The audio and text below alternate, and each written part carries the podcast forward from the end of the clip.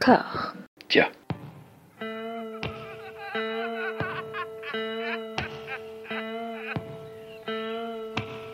And now for something completely different. Would you like to talk about the meaning of life, darling?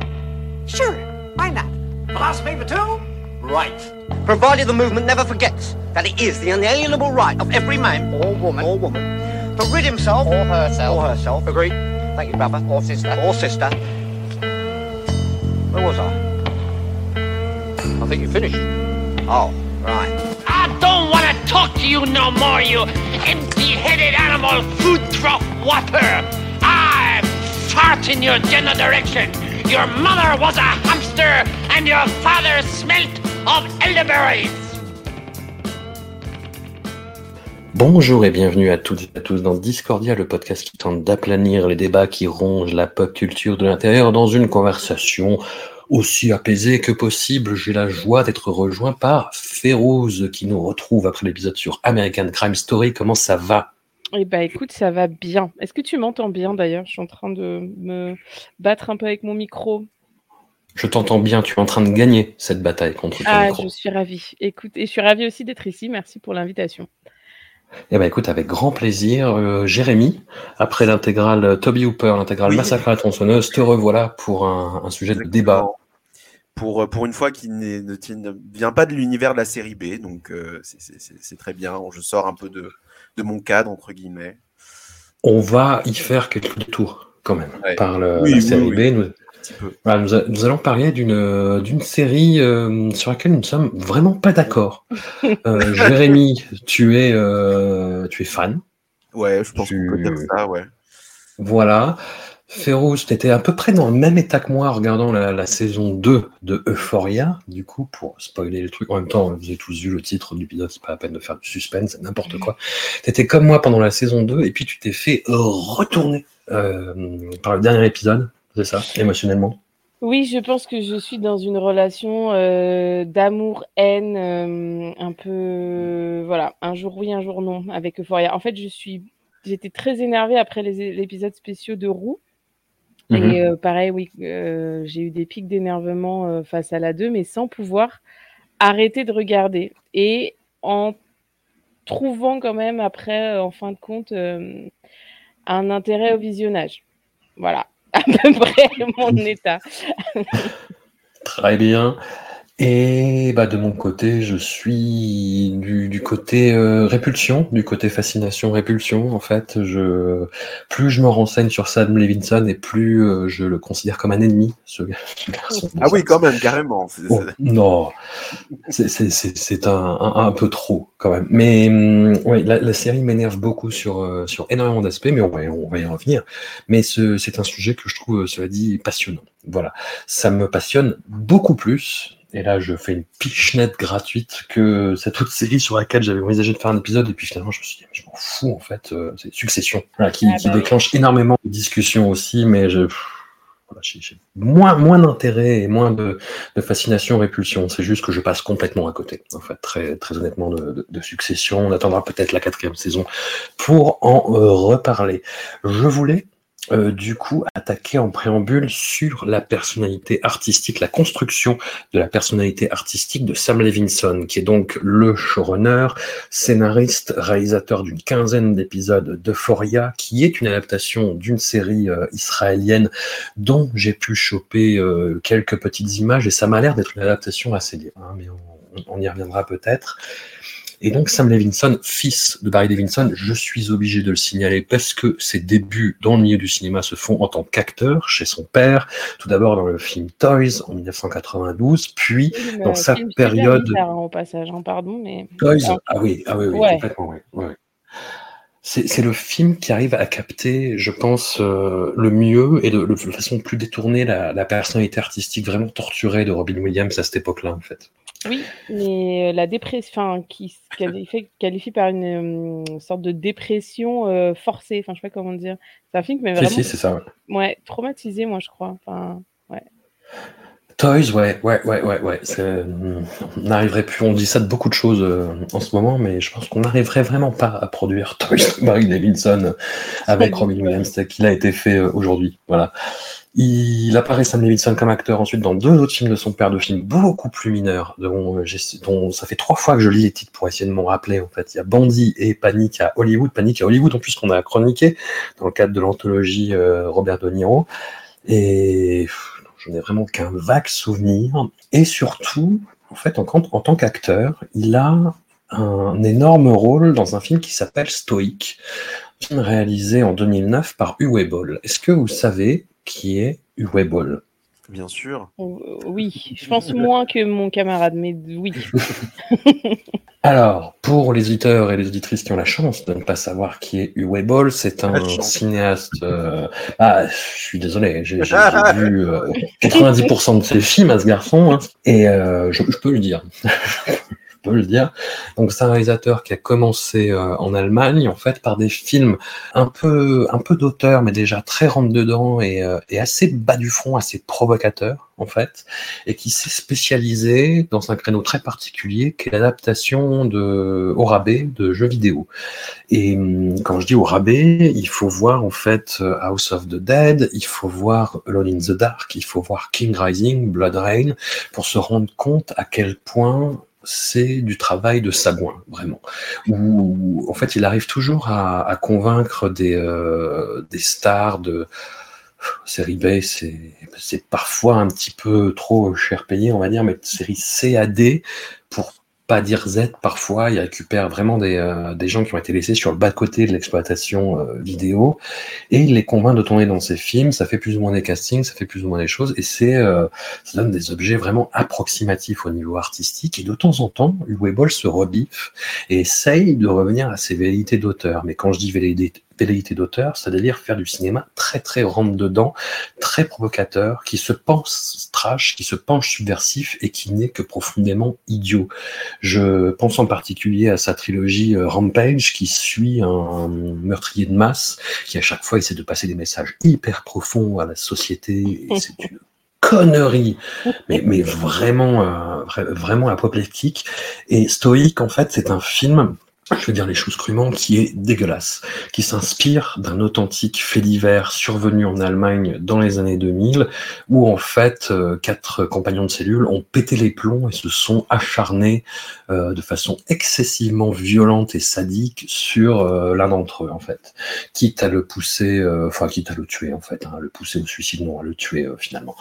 Et en fait tout le film reprend un petit peu bah, tous les aspects les plus crus de, de ce fait divers vraiment sordide et tente de susciter à la fois une empathie pour ces personnages et de pousser la dégueulasserie et l'humiliation et le sadisme toujours plus loin. Et hum, Sam Levinson fait partie du trio de, sadiques en fait qui vont torturer euh, le, le, pauvre compagnon de cellule et ça se fait dans une énergie euh, très très particulière, très Uwe en fait, où il essaye de sauver des choses au montage, où la plupart des dialogues sont improvisés, où on a cette espèce d'image numérique vraiment euh, vraiment dégueulasse en fait. Et c'est c'est un film dont on se sent sale en fait, dont on sort sale. Sam Levinson ne dépareille pas par rapport aux autres acteurs. Il y a par exemple Edward Furlong, vous voyez qui est Edward Furlong, bah voilà, qui, qui était qui était vraiment ben en, bas de la pente, vraiment de sa mm. carrière, qui était déjà un espèce de toboggan. Hein, et mm, voilà, c'est un film, je dis, dont je garde vraiment un souvenir très très agréable. J'ai revu juste la bande-annonce pour le, les, les, besoins euh, de ce podcast et ça m'a ça m'a mis des PTSD. Hein. Ça m'a mis des, des, des, des, flashbacks du Vietnam. Euh, c'est un film qui est vraiment atroce. C'est un film qui est vraiment atroce et où Sam Levinson a une espèce d'énergie de jeune chien fou qu'on peut retrouver. Euh, euh, je sais pas, chez, certains acteurs qui ont la niaque sur des premiers projets indépendants et puis qui finalement euh, deviennent des espèces de Peter Berg ou de Taylor Lautner, tu vois. Il y a quelque chose, mais quelque chose qui est en brouillon. Voilà. Et en fait, il trouve sa voix l'année d'après en euh, récupérant un scénario qu'on lui demande de réécrire pour un espèce de polar en huis clos qui s'appelle euh, en français Opération Endgame et en version originale Rogues Gallery. Et c'est en fait un espèce de, de, classique, de film comme il y en a plein depuis euh, les années 90 et l'émergence de Quentin Tarantino et Guy Ritchie, c'est-à-dire un huis clos avec plein de personnages psychopathes qui vont s'entretuer les uns les autres. Là, la particularité, la spécificité du du script, c'est que ça se passe euh, avec des agents secrets pendant euh, des, manœuvres euh, guerrières, politiques. Il y a plein d'interventions d'Obama pour essayer de dénoncer des trucs et de balancer des machins, tu vois, sur la torture, sur ce genre de choses. Et c'est un script qui pue en fait le petit malin, le petit euh, le petit roublard qui fait des espèces de petites piques comme ça, euh, qui fait des espèces de touches de sadisme, qui fait de la violence gratuite avec des personnages plus grands que la vie, plus grands que la mort. Et, hum, c'est insupportable de voir ce film-là, euh, voilà, qui date de 2010, mais qui a il y a hum, notre camarade vélo Jimmy Batista dans la saga sur Nicolas Cage qui dit qu'il y a certains films qui vieillissent euh, de On a des chiens. Bah là, c'est pareil. C'est un film qui n'a que 12 ans, mais qui paraît en avoir 52, quoi. Et hum, je peux juste dire un truc que j'ai, je, je vois et enfin j'ai vu et entendu ton analogie de Tarantino et Guy Ritchie et j'adore. voilà. Bah, merci beaucoup. Il se lance dans la réalisation sur un script écrit par ses soins euh, l'année suivante, en 2011, avec Another Happy Day. Alors, c'est un film que j'ai vu à l'époque, en fait, de, de, de son exploitation euh, en France. Et c'est un film qui m'a saoulé à un point. En fait, c'est euh, bah, ça pareil. Hein, on est toujours sur du euh, de la génération de copies, en fait. Et là, la génération de copies, c'est beaucoup de drames bourgeois des années 70-80 américains et en ligne de mire aussi Festen, c'est-à-dire vraiment règlement de compte dans une famille bourgeoise avec un ensemble cast absolument dingue. T'as Helen Barkin, t'as Helen Burstyn, euh, Thomas Eden Church, Demi Moore.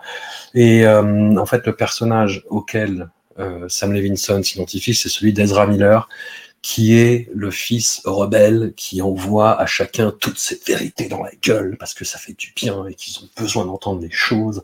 Et, euh, et c'est très, très, très, très, très saoulant comme film. Enfin, c'est un avis personnel. Hein. Il y a beaucoup de critiques qui ont vraiment adoré le, film à l'époque, mais hum, il y a le côté euh, décalage complet avec les, les enjeux euh, de classe de cette famille, avec les enjeux interrelationnels, intergénérationnels. L'impression que rien n'a abouti que tu as juste le côté un petit peu mal élevé, galapia, mal appris, qui, qui essaye de, de faire des, des, petits doigts d'honneur à la bienséance, mais qui arrive finalement qu'à faire qu'un objet un petit peu rondelé et sans aspérité. quoi. Donc en fait, c'est ton ennemi euh, depuis très longtemps, Sam Levinson. c'est un arc Némésis. Non, sans, sans, aller jusque-là, mais j'essaye un petit peu de construire le, le, pourquoi, le, pourquoi, du comment euh, ce, ce, ce, jeune homme m'énerve.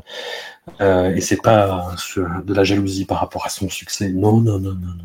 Ça, ça c'est beaucoup plus profond que ça. Mais ça, c'est, ça s'entend et ça se, ça se sent. ça vient de loin. Ouais. En petite pause pour lui, on le retrouve en 2017 au scénario d'une. Est-ce que c'est une mini-série? Est-ce que c'est un téléfilm en plusieurs parties?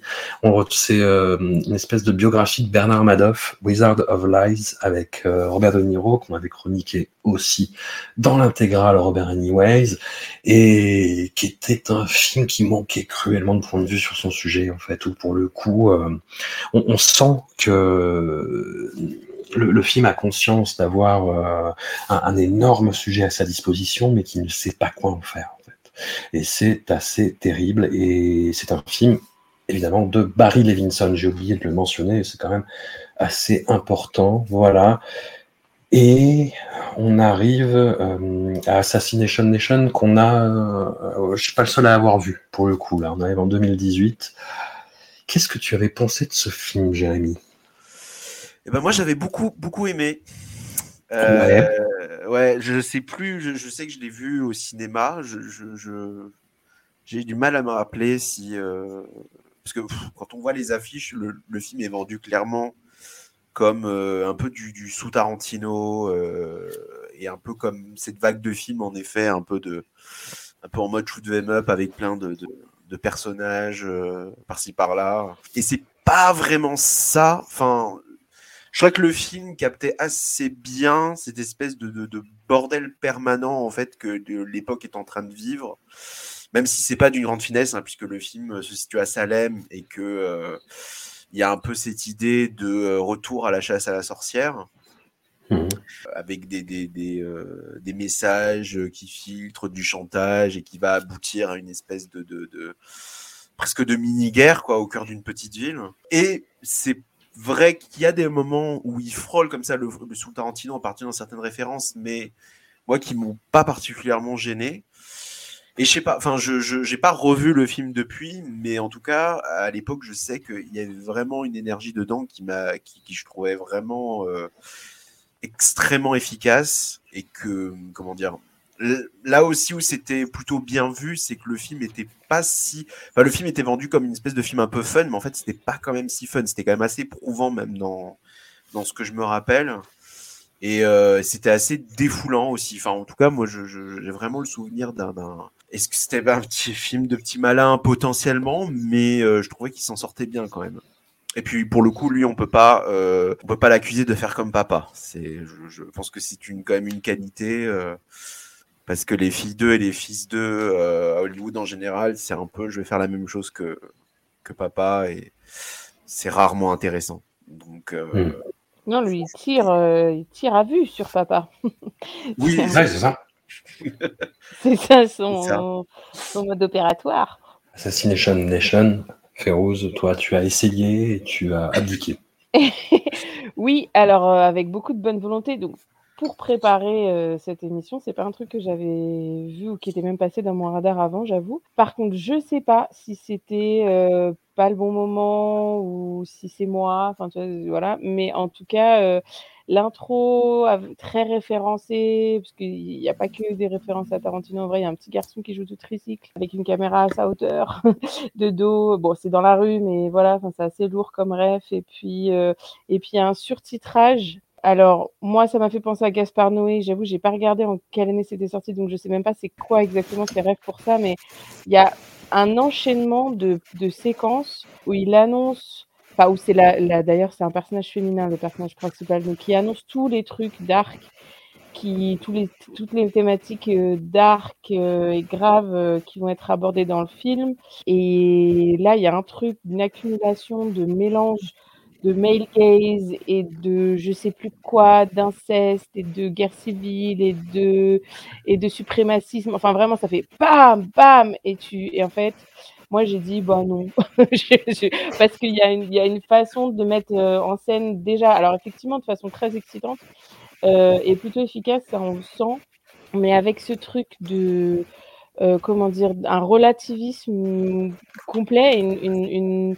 moi en tout cas, ce que j'ai pressenti, c'est que je vois pas comment est-ce qu'il peut capter la substance de toutes ces problématiques qui balancent là comme ça. Et, euh, et moi j'ai senti le gros malin, mais ça m'a pas énervé. C'est juste que sincèrement j'avais pas l'énergie et euh, et comme je te disais, euh, après deux ans de pandémie, je suis en mode économie d'énergie.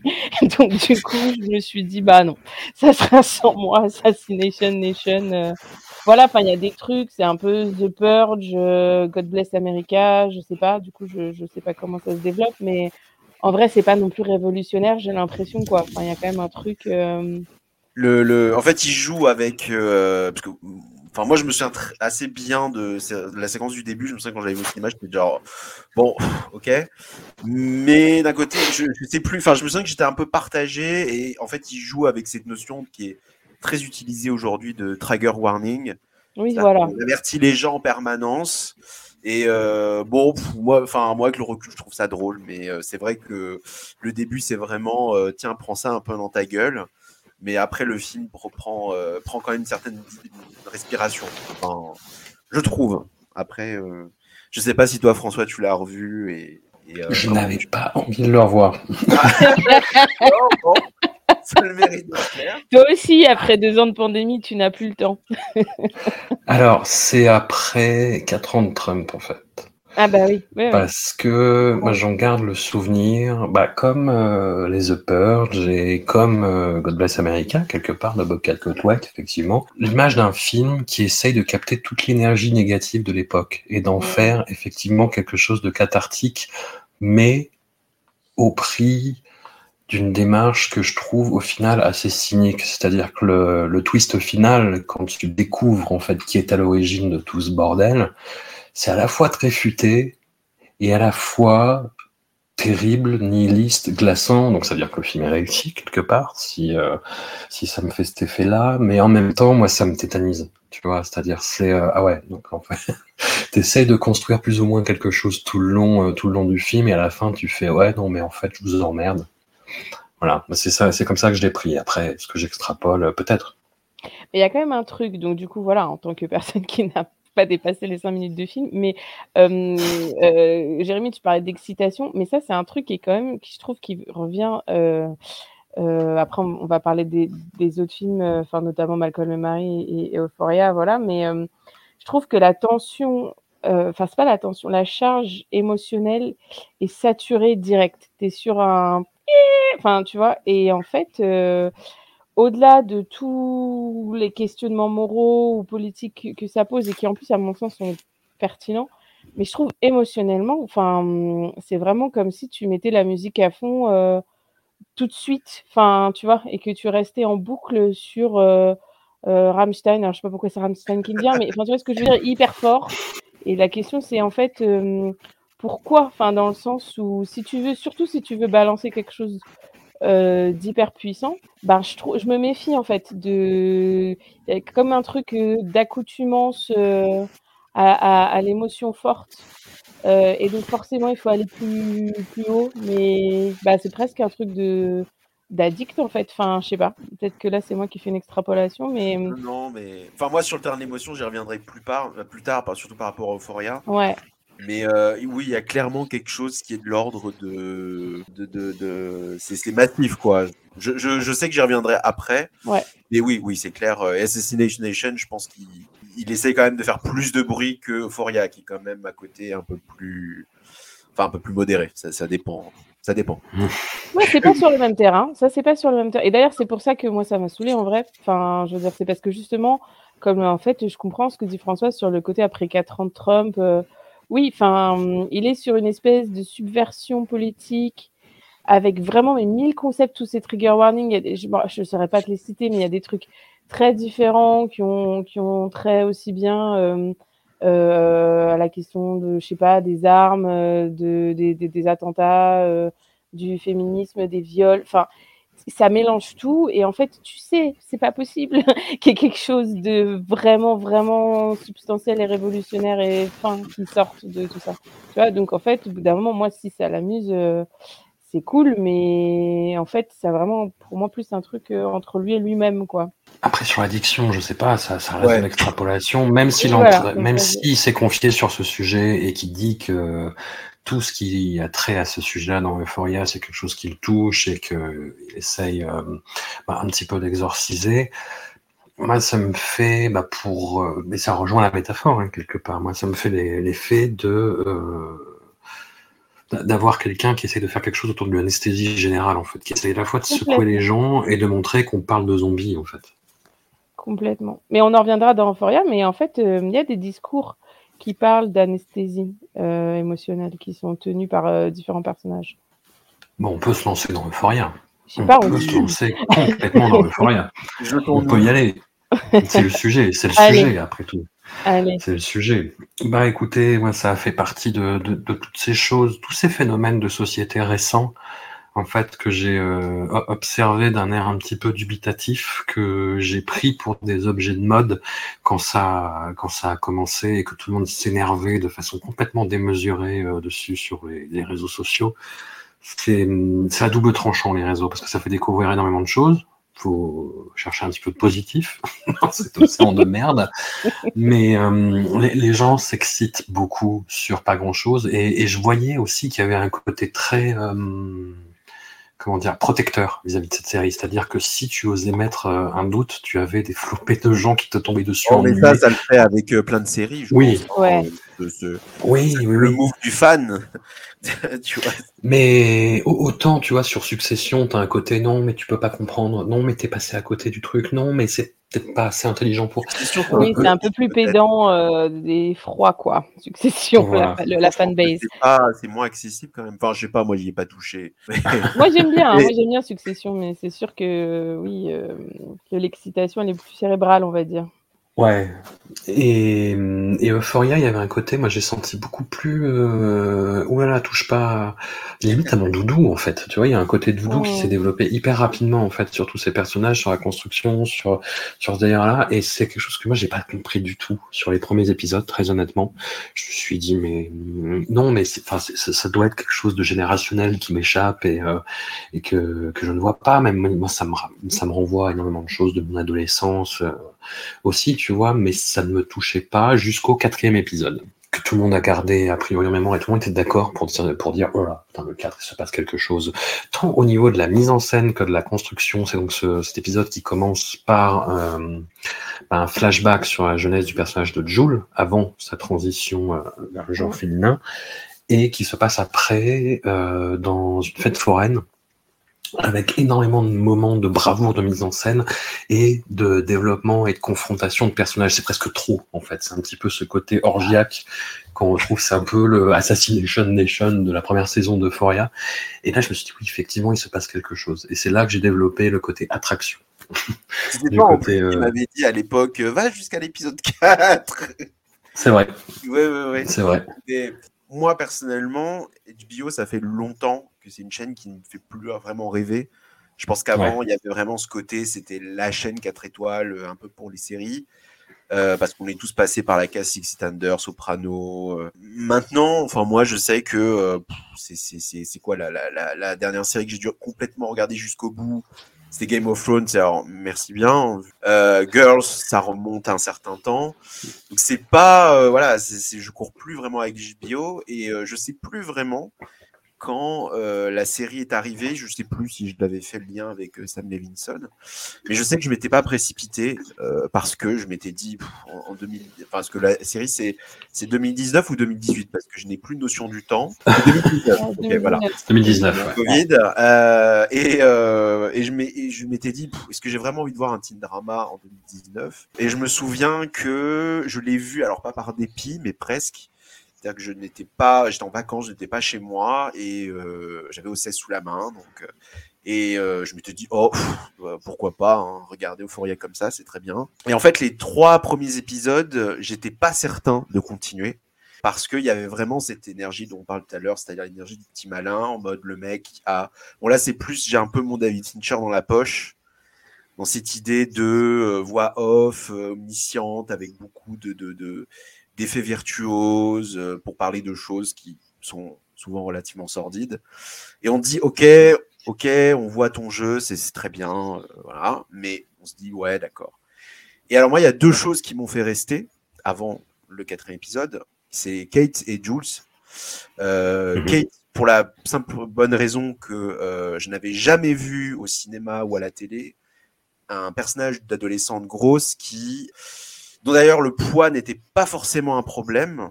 C'est-à-dire que c'est là, on en parle. Quant à son portrait, voilà, ça a été parfois un problème dans sa vie, mais ce n'est pas un obstacle. Et c'est sans doute en plus la fille qui a peut-être le plus d'activité sexuelle du groupe. Et je crois que c'est la première fois que je voyais ça. Et je me disais quand même. euh, en plus de ça, Barbie Ferreira, je pense c'est une, une des plus jolies filles qu'on ait filmées sur un écran depuis ces 20 dernières années. Et je me disais, mais, mais, mais vraiment, c'est, c'est, c'est- il a fallu du temps quand même pour en, arriver là. Avoir vraiment ce genre de personnage-là. Et en même temps, à trouver cet équilibre que le, le, le, personnage n'est pas réduit à son poids. Et Jules, c'est un peu pareil, c'est-à-dire que, alors, c'est, c'est, c'est, c'est euh, ok, c'est une fille trans, mais pareil, c'est là, et en même temps, ce n'est pas vrai, enfin, ce n'est pas, c'est presque un non-sujet, dans le sens où les gens n'en parlent pas forcément, que ce n'est pas, euh, ce n'est pas un problème pour elle, on en parle, mais pas si souvent, et je pense que c'est là vraiment que, euh, parce qu'on parle beaucoup de représentation, on a des représentations, voilà, souvent c'est à la limite de la gratuité, parfois c'est c'est c'est discutable. Là, je trouve qu'ils ont trouvé le bon équilibre entre ne pas faire un personnage lisse, et ne pas non plus faire sa transidentité, enfin, la réduire à sa transidentité. En plus, là aussi, Hunter Schaffner est quand même une actrice qui a vraiment un, putain de charisme, qui, est, qui a vraiment le personnage est très très attachant. Quand je dis, par exemple, une mauvaise idée de réduire à ça et de le faire mal, bah, je prends un exemple tout bête, c'est par exemple le Girl de Lucas Dont, qui est vraiment un film euh, avec une fille qui a un peu le même physique, a le même âge et qui se rate complètement à montrer vraiment la transidentité comme un truc qui est lourd à porter, qui est, qui est douloureux. Enfin, c'était vraiment, euh, vraiment du, sensationnalisme. Et là, voilà, c'est vraiment, ce n'est pas le sujet. Et, euh, et, arrive en effet le quatrième épisode où il y a toutes les tensions entre les personnages qui vont se concentrer en un seul lieu. Et littéralement, c'est le roller coaster émotionnel. En pas de présentation, donc ah, ça peut paraître facile, en même temps, ça, ça marche quand même ça marche. Enfin, c'est, J'avais oublié d'ailleurs que ça se terminait sur du, euh, sur du Pino Donaggio, enfin avec ce plan là euh, tournoyant. Enfin, c'est vraiment. Euh, et là, là, à partir du quatrième, je me suis dit, ok, là, je, suis embarqué. Je vais pas lâcher quoi. Puis aussi le fait, je pense qu'il y a ces fameuses scènes, on va dire les, scènes de portrait, euh, qui aident aussi à comprendre les personnages parce qu'on arrive quand même dans la série et on, a quand même, au début, on n'a pas toutes nos marques quand même.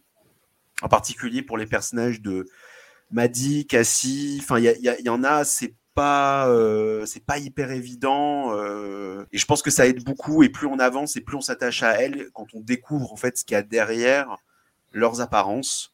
Voilà enfin, en tout cas ça, ça, a pris comme ça euh, pour la saison 1 et, et jusqu'au bout enfin j'étais j'étais vraiment acquis à la cause quoi. Hmm. De ton côté comment tu as découvert et quand tu as tu es entré dans la série?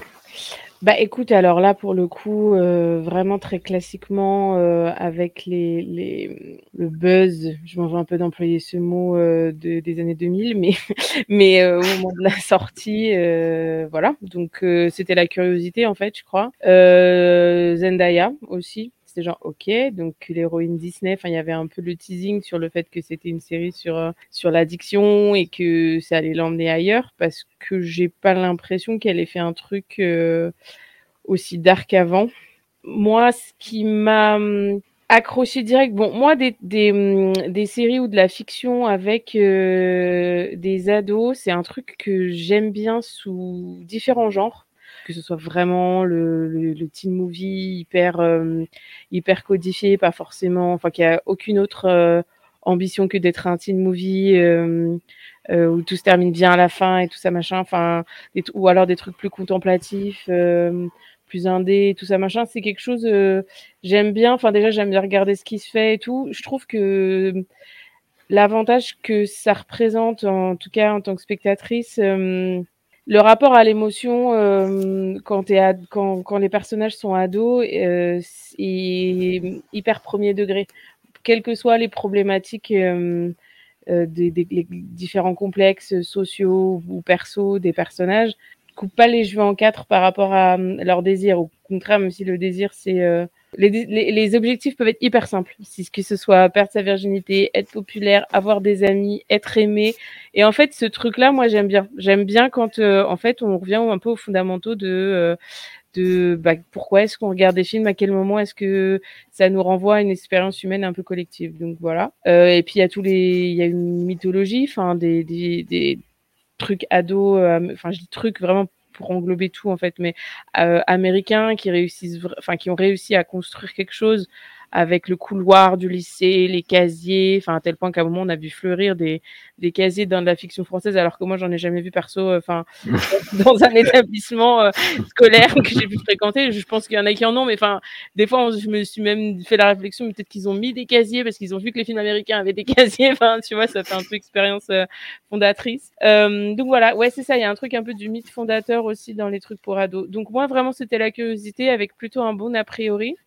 Et j'avais zéro identification de Sam Levinson, je pense, au moment, par contre, de, de, de démarrer. Ce qui m'a accroché, c'est la surprise déjà, ah, parce que pour le coup, vraiment, il y a une forme de, bah, c'est un peu l'attrait des gros malins, quoi. C'est qu'il y a une audace et une forme de liberté. En plus, la direction artistique enfin, direction artistique, le, tout ce qui est costume, maquillage, enfin, il y a un truc qui est de l'ordre du feeling. C'est un peu con ou quoi dit comme ça, mais que je trouve qu'on retrouve pas si souvent. Des fois, on est vraiment plus, on joue avec les archétypes, ok, mais les personnages ils sont un peu éloignés. Là, direct, on est dans quelque chose de très organique, euh, hyper fort. Ils sont tous très très bien castés, c'est hyper bien joué et, et, les détails euh, esthétiques, quoi, pour le coup, euh, sont vraiment vraiment super réussis et apportent une dimension. Enfin, en fait, ça fait limite une espèce de bouffée de waouh. Enfin voilà, moi ça m'avait fait quand même cet effet-là en regardant la première fois. Et j'aimais bien moi le personnage de Roux euh, que je trouvais intéressant dans son dans son côté euh, bah, bébé lesbienne déjà. Enfin moi j'avais, enfin sans, je me rappelle plus exactement euh, ce que j'en savais à l'époque, mais je je crois pas que c'était dit forcément qu'elles allaient finir ensemble, mais, euh, mais moi, son énergie bébé lesbienne, je la trouvais cool, parce que aussi, euh, qui, qui est pas consciente en plus de, de ce qu'elle renvoie, alors que c'était évidemment travaillé euh, avec ses petits, euh, ses petits Bermuda et ses petites converses et tout ça. Ouais, je, je la trouvais vraiment cool, hyper hyper hyper touchante. Je rejoins je rejoins Jérémy sur le fait que c'est intéressant d'avoir des personnages. En fait, ils sont caractérisés par leur par leur identité, quoi. Donc, que ce soit effectivement Jules, qui est une fille transgenre, Kat, qui est grosse, et, et mais c'est pas, c'est pas hum,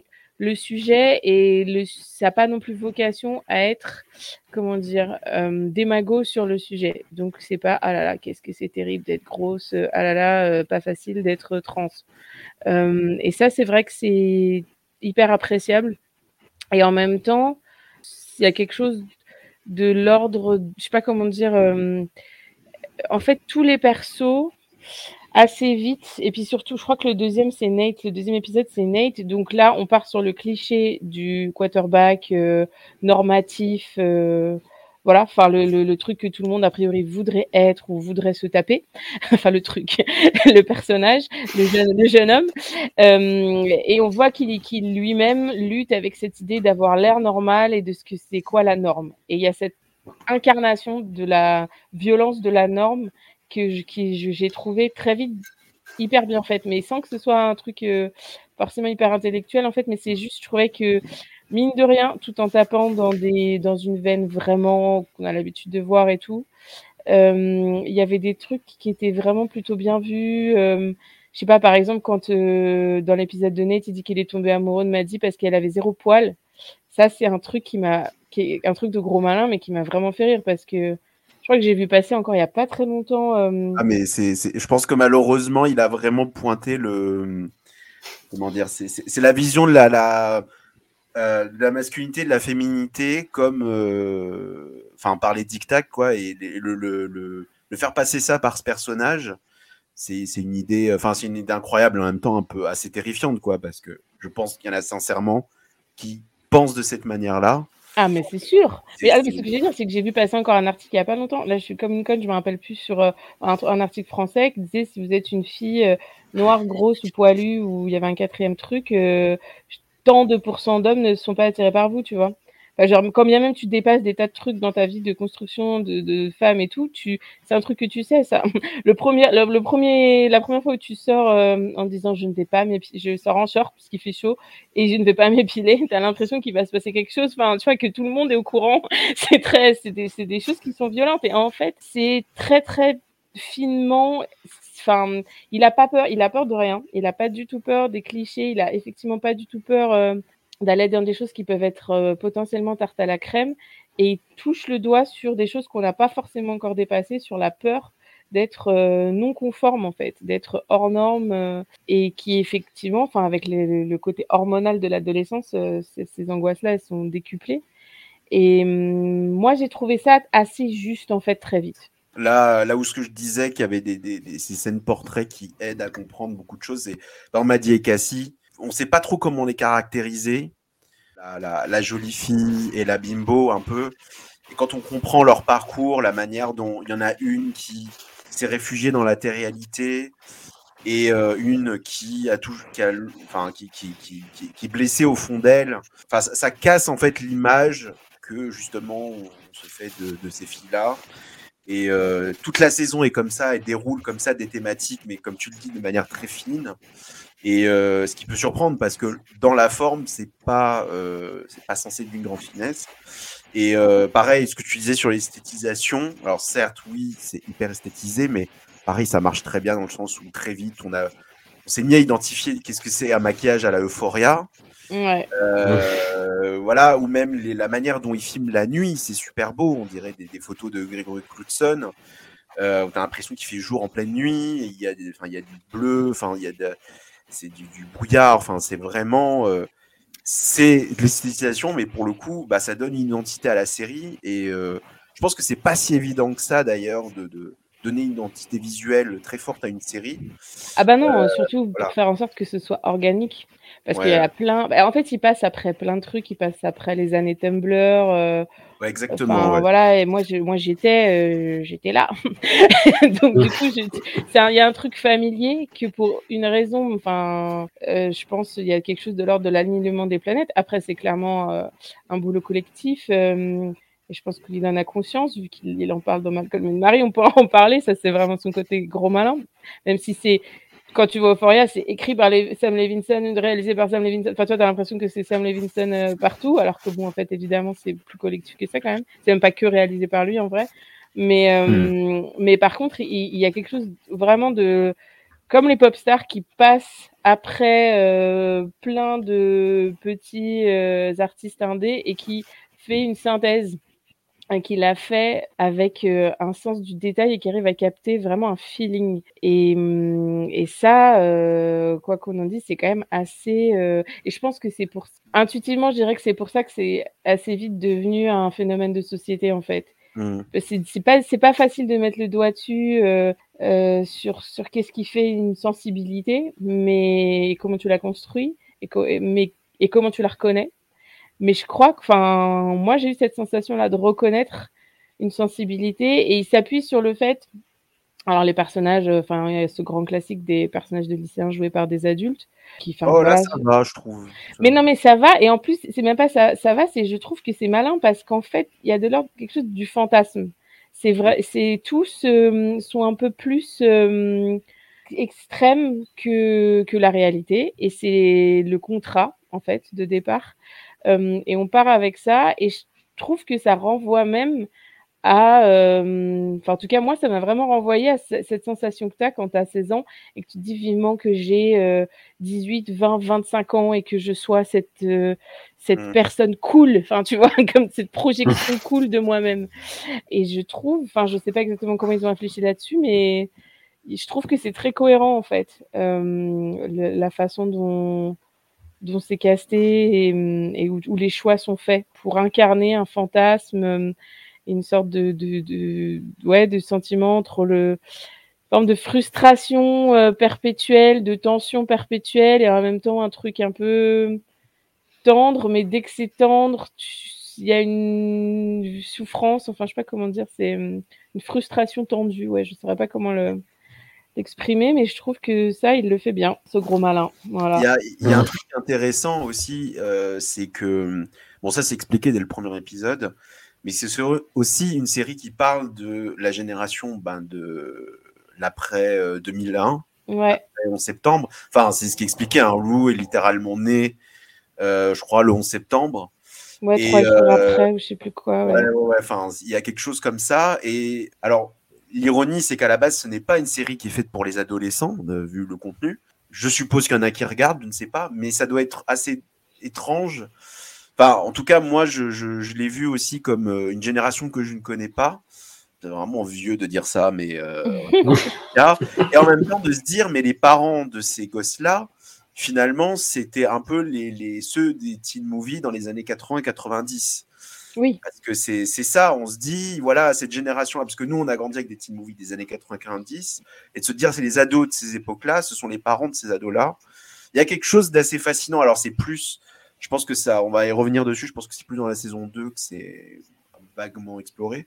Mais, euh, mais cette histoire, cette idée aussi de, de, de parler d'une autre génération, d'une manière assez rentre dedans quand même. Enfin, par exemple, il y a des choses, moi, que, que, que, que, que j'ai pas connues. On, on le voit, hein, qu'ils ont été conditionnés très jeunes à, au téléphone portable ou euh, à la technologie. euh. D'ailleurs, je, je vais dire un, un truc, euh, bon, moi, je, je suis pas concerné, mais je, je, je sais pas, euh, François, par exemple, les, les parents qui regardent la série, est-ce que en tant que boomer, François. c'est pas la, la, la grosse angoisse quand même Ma, ma fille a 5 ans. Non, quand elle sera Non, ado, tout mais- ça sera fini.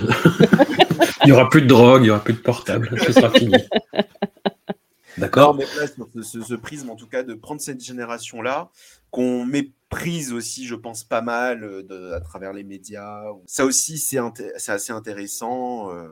J'ai toujours eu du mal, à, mais c'est complètement personnel, à m'impliquer dans les teen dramas au moment où il aurait fallu, en fait. Moi, je suis né en 1980. Ouais. Les, euh, les teen dramas que j'ai connus à la télévision à cette époque-là, c'était des trucs qui n'existaient pas, du type euh, Hartley Cœur à vif ou euh, Sauvé par le Gong, ou cette chose complètement traumatisante qui a traumatisé ma génération, qui s'appelait les années collège, euh, de Ah Gracie High ou, euh, ou voilà, ou qui te disait, alors le collège, tu vas être bullied tout le temps, on va te casser la gueule, tu euh, vas avoir des gens qui vont se suicider, tu as des gens qui vont se droguer, il y a des gens qui vont se faire violer, ça va être atroce. Et c'était pas que ça, hein, mais moi c'était tout ce que j'en retenais en me disant, mais putain, mais qu'est-ce que c'est Qu'est-ce qui m'attend Quelle horreur Et euh, après, moi j'avoue, c'était pas... c'était pas traumatisant, mais j'ai pas vraiment apprécié les années euh, collège, lycée, même si c'était pas euh, à ce point, si tu veux. Mais j'ai commencé à apprécier euh, les, les films d'ado, on va dire, en en sortant, en fait, dans- quand j'entrais dans, dans la vingtaine, tu vois, à partir du moment où j'ai vu les films de Greg Araki, où les ados étaient quasiment joués par des adultes, tu vois, James Duval. Oui, c'est Dans, Nowhere, il était plus plus... que Hartley, les voilà. Tu, tu n'as donc pas eu cette période où tu regardais les films d'Araki de John Hughes en disant Ah, mais c'est tellement moi, c'est tellement. John Hughes, j'étais trop jeune, très honnêtement. J'ai Ah ouais découvert après. Ouais, ouais, ouais. C'est, j'ai pas vé- vécu le truc vraiment euh, dans l'instant. J'ai découvert ça à 20, à 25 ans, je pense plutôt. Tu vois, même Ah oui, Ferris. Bueller, même euh, Pretty in Pink, tout ça. Ouais, ouais, non, bref, Fast Club, euh, j'ai, j'ai vu vraiment sur le tard. Et euh, ah, je regarde Euphoria avec euh, pas, pas comme parent, pas comme euh, pas comme euh, parce que ce serait non, c'est- c'est- c'est- je- je- il faut que j'aille en maison de repos. Non, non, pas comme euh, non, non, mais vraiment comme spectateur, vraiment de, de- pas, pas forcément de cette nouvelle génération, mais comme voilà comme spectateur de co- comment renouveler ces codes-là, tu vois. J'ai- une distance, je sais pas euh, si c'est pour me protéger ou quoi, mais euh, j'arrive pas vraiment. Ça me rappelle beaucoup de choses, de euh, pas forcément de mon adolescence, parce que j'ai commencé à, faire des conneries plutôt à partir de 18-20 ans, on va dire. Donc plutôt plutôt cette époque-là, plutôt après. J'ai ouais, je, je me projette un peu. Enfin, je je je je sais pas, ouais, c'est. J'ai l'impression de parler tout seul depuis tout à l'heure. Mais non, pas du tout. Bon, mais Ah, par contre, tu avais l'air en pleine introspection, donc Voilà. on n'avait pas envie Oui, de... c'est ça.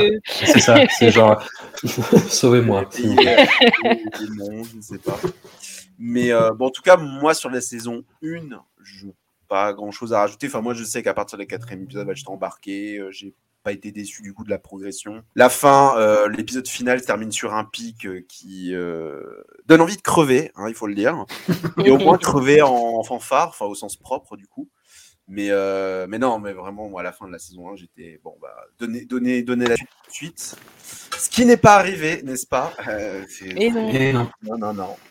Et je voudrais juste dire un truc vite fait, parce que du coup, voilà, moi, euh, effectivement, j'étais un peu accrochée avant l'épisode 4, mais il y a un truc qui avait retenu mon attention, et là, je pense que ça sera, enfin, en tout cas, moi, j'aurais tendance à le ranger dans la catégorie gros malin, c'est que cet épisode 4, 4 pardon, il s'appelle euh, Shook Once Partout, euh, qui est un morceau de, des Mob Deep, et, euh, Mhm. et à partir de là, j'ai remarqué, enfin, j'avais été checké euh, que celui d'avant, où j'avais pas fait gaffe, c'est référencé. hein. Enfin, je veux dire, à, à part, moi, j'avais remar- remarqué que celui-là, mais après, c'est tout simplement Wikipédia. Et en fait, les deux premiers aussi, c'est des hum, références à Nas, euh, un titre de Nas, un titre de Birdman et Lil Wayne. Et en fait, il a quand même ce côté, euh, comment dire, Ouais, mais aussi euh, bourgeois blanc qui est fasciné par le rap et les gangsters. Hein, notre ami Sam qui se sent quand même, qu'on se sent poindre. D'ailleurs, si on arrive aux specials, voilà, peut-être que ce sera la transition, mais je trouve qu'il y a un peu ce truc d'excitation sur. euh, sur euh, ouais les, les sujets d'identité enfin et puis le côté street que, qui qui est un peu en sur qui est un peu surex je trouve je sais pas si vous vous l'avez Oh, dans, la, dans la BO de la saison 1, oui, un peu moins dans la saison 2. Pas que dans la BO en fait. Moi je trouve Ouais. que c'est aussi des fois dans les.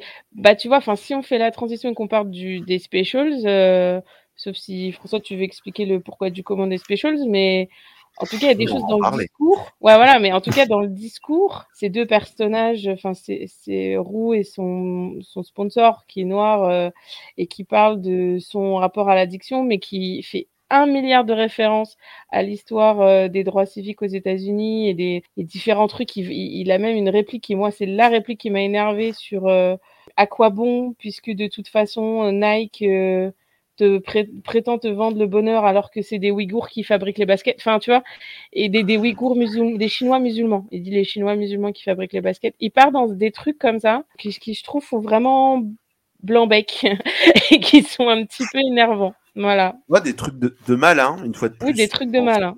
Je sais pas, moi ça me dérange pas plus que ça, mais je sais pas, François, je, je sens que tu voulais dire. Alors, ce, ce premier épisode euh, spécial, du coup, sur effectivement euh, l'addiction de, de Rue, son rapport à l'addiction, bah, c'est c'est un le, le sujet, je pense, qui m'intéresse le plus dans, dans cette série, la façon dont il est traité, la façon dont il est incarné, y compris physiquement par, euh, par Zendaya. Moi, c'est quelque chose qui m'a vraiment, euh, vraiment intéressé. Je me disais, ah, tiens, ça prend euh, vraiment le contre-pied du, du traitement de ce genre de sujet euh, d'habitude, sauf là, sauf dans cet épisode spécial qui, moi, m'a donné l'impression de Sam Levinson qui vient se poser et qui dit non mais attendez, on est en train de faire quelque chose d'énorme quand même. Tu vois, ça m'a- ça, ça, ça a donné vraiment ce sentiment tout le long en fait. Tu vois, le, la forme, les dialogues, les, euh, les, les Ça interprétations du, euh, des comédiens. Et, euh, il faut quand même rappeler, euh, parce que du coup, comme je disais, euh, la saison 2, en tout cas, euh, la suite n'est pas arrivée tout de suite, puisque évidemment, on a eu cette euh, charmante année euh, Covidée. Voilà. Ça n'a pas terminé tout à fait, mais bon, en tout cas, la série a été repoussée. Et pour nous, nous- gentiment nous faire attendre, on a eu fin 2021. fin 2020, 2020, fin 2020 et début 2021. Voilà, euh, deux épisodes euh, specials d'à peu près une heure, un sur Roux, un Mhm. sur Jules, et du coup, bah, qui ont été tournés dans des conditions bah, Covid-friendly. Du coup, bah, ce qui explique des épisodes euh, où il y a littéralement rien, qui est littéralement théâtral. Et c'est marrant parce que les, réactions, d'abord sur le premier, il y avait de tout. C'est-à-dire qu'il y a des gens qui disaient, mais qu'est-ce que c'est que ce truc? Euh, D'autres qui étaient en mode. Moi, j'étais plus du côté, euh, ok, c'est minimaliste, mais moi, ça a très bien marché sur moi. Et en même temps. Euh, non, non, ça a très bien. J'allais dire, est-ce que ça a vraiment. Non, non, si, ça a très bien fonctionné sur moi, mais après, je, vais plus euh, déblatérer sur l'épisode sur sur euh, sur Jules. Mais euh, non, moi, je trouve que ça a très bien fonctionné. Et en même temps, c'est vrai qu'il y avait un. Moi, j'ai senti qu'il y avait quand même un sentiment de what the fuck en fait. Et je comprends ce que tu veux dire dans le sens où est-ce qu'il y a un petit côté prétentieux peut-être, mais un petit peu regarde. Enfin, ouais, regarder. Enfin, pour tout ça un peu mouliner un peu dans le vide, je, je- je suppose, parce que bon, c'est, c'est- c'est- ça, ça ne relève pas grand-chose. hein. On sait euh, déjà que que, euh, que Roux galère. euh, ça permet peut-être de développer un peu plus le, le personnage du, du mentor, Mhm. parce que je crois que c'est, et je suis pas certain, mais je crois que c'est dans des épisodes-là justement qu'on comprend tout son passé par rapport à sa famille. Mais je Oui, me oui, mais mais je c'est dans crois, celui-là. que c'est pas non plus rien. Mais je comprends que ça puisse laisser dubitatif. Bon, moi, je, je... moi-même Et moi, rien, je, je l'ai pris, donc. euh, Et moi, ça m'avait pas laissé dubitatif, ça m'avait vraiment énervé. C'était la première fois que j'étais vraiment vénère. Et je, je, vraiment, cette réplique, parce qu'en fait, effectivement, donc, il y a une leçon de, de mentorat, quoi, où avec le truc classique, elle est rouée donc aux narcotiques anonymes. Qu'elle esquive euh, et elle louvoie et tout ça. Et lui, donc le, le, euh, personnage d'Ali a très bien compris que que- qu'elle qu'elle essayait d'entourlouper son monde. Et donc son rôle, c'est de lui faire comprendre. Et c'est moi le seul truc que je trouve intéressant, mais après c'est vraiment pas la, le, seul, euh, la seule série, la seule fiction à avoir fait ça, c'est euh, d'incarner ce truc de, en fait, euh, tu ne peux écouter qu'une personne qui a vécu la même chose que toi dans ce genre de situation. Mais en vrai, même euh, Mom, enfin, tu vois, de, de- avec euh, Alison Jenny et Anna Faris euh, là-dessus, ça c'est un truc qui était très réussi dans, qui est une sitcom, hein, ça n'a rien à voir, mais ce, ce truc-là était vraiment hyper bien incarné. Et ça, c'est c'est touchant et c'est fort. Euh, le fait qu'elle est jeune et que euh, bah, en fait elle soit vraiment euh, hantée par une envie suicidaire et qu'elle ait ce truc très nihiliste et juste et ce qui est juste aussi et je pense là pour le coup enfin que je trouve quand même juste c'est qu'elle a tendance à répondre à tout par de la manipulation et en face Ali lui explique ouais, mais ça c'est un fonctionnement maladif c'est à cause de, de ton de ta toxicomanie que tu réagis comme ça c'est-à-dire que tu rejettes le moindre doute tu rejettes la moindre possibilité d'être vulnérable d'être déstabilisé, d'être euh, touché parce que tu ne fonctionnes que que euh, que sur l'addiction en fait. Et, que ça t'a transformé, voilà, et que ça transforme tes réactions et elle pousse sans cesse les limites euh, en arguant qu'elle a fait des trucs horribles et que du coup il y a des bonnes raisons pour que plus personne ne l'aime. Et lui, comme tu disais, euh, Jérémy va lui apprendre qu'en fait il a fait des trucs horribles aussi, qu'elle le voit là que comme un mec euh, bienveillant, équilibré, qui a des leçons à faire et qui essaie de les faire de manière fine, mais qu'en fait, il a fait euh, des sales trucs dans sa vie. Et il y a tout ce discours, ce fait que tu peux pas réduire, qui va revenir d'ailleurs en saison 2, que tu peux pas réduire les gens à un moment, qui, est juste, qui est intéressant, mais en fait, qui va être constamment, je trouve, en plus, utiliser ça euh, dans la narration comme un truc de manipulation, souvent de relativisme. Euh, pour d'autres personnages qui n'ont rien à voir, par exemple, même Cal Jacobs, le père de Nate Jacobs, on peut pas le réduire juste au moment où il filme euh, les ados euh, avec qui, qui couchent sans leur consentement. Enfin, tu vois, tu ne peux pas le réduire juste à ça. Il y a un peu un truc de déresponsabilité. Tu, tu déresponsabilises euh, de tout, qui est un peu abusé, enfin qui est un peu gonflant en fait. Tu sais pas non plus voilà. Et l'autre truc, c'est qu'il y a vraiment quelque chose. Moi, le côté minimaliste me dérange pas du tout. Le côté voilà bavard me dérange pas du tout. Enfin, c'est des parties pris que je trouve intéressants à tester en télé. Mais fondamentalement, il y a un peu un truc, autant sur l'addiction et même la manipulation émotionnelle. Euh, je sens qu'il y a quelqu'un en face de moi qui sait de quoi il parle. Autant sur toutes les questions, là, je pense que c'est la première fois que Roux aborde la question de son identité noire, parce qu'elle elle est métisse, et c'est un truc, même il lui dit, euh, Ali, mais t'as jamais croisé un autre noir, euh, un, homme noir de ta vie ou quoi, enfin, et, et, de fait, sans doute, peut-être pas. Mais tout ça, en fait, c'est vraiment, il s'appuie sur ses comédiens, qui sont très bons. Le dialogue est brillant, hein. enfin, il n'y a pas à dire. En plus, euh, c'est très bien dit, ça, ça roule et tout. Mais c'est beaucoup de poudre aux yeux, quoi. Enfin, là, pour le coup aussi, sans faire de mauvais jeu de mots, mais il n'y a pas de fondement, en fait. C'est purement des vues de l'esprit. Et comme il a vraiment tendance à mettre en lien et à faire des parallèles avec des trucs qui n'ont rien à voir, et des fois un peu à faire ouais, vraiment un relativisme, je ne pourrais pas dire ça autrement, bah, ça donne la mmh. sensation d'un truc un peu faux deep, un truc un peu de c'est étudiant euh, en cinéma quoi comme genre de gros malin. non mais c'est vrai enfin moi ça et je dis ça en fait sans pré... sans comment dire sans, sans sans condescendance quoi parce que bah moi j'ai été étudiante en cinéma j'ai réalisé des je vois très bien en fait ce truc où tu peux te surexciter toi-même euh, sur un truc parce que tu sens que tu tiens un bon filon et que c'est de toute façon toujours plus simple aussi de s'exciter quand tu c'est pas totalement toi qui est en première ligne. Moi c'est ça que je sens là et en fait que je trouve fatigant parce que ça se repose vraiment, vraiment beaucoup sur euh, notamment Zendaya. Et je trouve que c'est un peu malhonnête. Et ça sera le sujet de Malcolm Marie en plus. Donc c'est quelqu'un qui est très conscient de ce qu'il fait, euh, je crois, et qui écrit, enfin, et de ce qu'il écrit. Du, du, fait d'utiliser des sujets, euh, des trucs qui ne concernent pas, et pour faire de l'art et tout ça, machin. Donc voilà, donc je le dis, euh, je dis ça vraiment sans. sans... C'est même pas un jugement, c'est même pas une condescendance, mais c'est c'est malhonnête. Il y a un truc un peu, un peu bullshit là. I call bullshit sur ce, sur ces. C'est marrant parce que je trouve que c'est un, un, beau raisonnement que je déplacerais volontiers sur Malcolm et Marie justement. Ah bah oui. Mais, euh, mais oui, je, je, pense comprendre que avec cet épisode, alors qui est pourtant minimaliste, c'est ça qui est ironique, que tu vois la pause en fait. Complètement. Et euh, moi, elle me dérange pas. Par contre, pour Malcolm Marie, ouais, je la vois elle me pointe du doigt, elle me regarde et. Et elle te juge. Et elle me juge. Elle- et elle Et, te euh, rit au nez, en fait, aussi. Oh là là. Ouais, ouais, ouais, ouais, on est tous d'accord, en fait, sur Malcolm. je Oui, oui, arrive au point Malcolm et Marie, même si euh, Il y avait le deuxième épisode avant où tu Oui, voulais peut-être dire quelque chose, Jérémy. je ne sais pas euh, quand il est arrivé, c'était avant ou après. C'était juste avant, en fait. D'accord. Bon. Bon, finissons sur les deux épisodes. euh, euh, avant d'attaquer le, le... Ouais, par contre, le deuxième, euh, par contre, l'épisode de Jules qui est arrivé euh, un mois plus tard, quand même, c'est genre, ah, attendez, on va vous faire attendre encore. Je l'ai revu d'ailleurs, euh, parce Ouais. que au cours de la saison 2, j'ai revu la saison 1. J'ai revu, euh, j'ai pas revu l'épisode de Lou, donc je sais pas si c'est un bon indicateur, mais j'ai revu euh, celui de Jules et il me, il me détruit. Genre, je vraiment, je, je pleure devant euh, en permanence. D'ailleurs, c'est assez important parce que la saison 2, ça va revenir. Ces deux épisodes-là, il les a tournés en 35 mm. Euh, il avait Mhm. tourné des passages de la saison 1 de temps en temps. Je crois les, les, les scènes où elle se prend pour Morgan Freeman, euh, quand j'ai revu la saison 1, Mm. je pense que c'est en 35. Et alors, moi, je suis un puriste de la pellicule, donc je le vois. Et ça m'a fait extrêmement plaisir. Et je pensais pas qu'il allait garder ça pour la saison 2, mais bon, ça, j'ai- je viendrai après. Mais l'épisode de Jules, non, me, me, me, me, me- fout par terre parce que je, je trouve que déjà, bah, ça permet euh, de, de développer un peu plus le personnage qui est face à son psy, qui, enfin, sa nouvelle psy qui est très bienveillante et très bien jouée aussi. Je trouve qu'il y a moins, il est peut-être moins pédant que l'épisode sur Lou parce que peut-être qu'il est beaucoup plus visuel.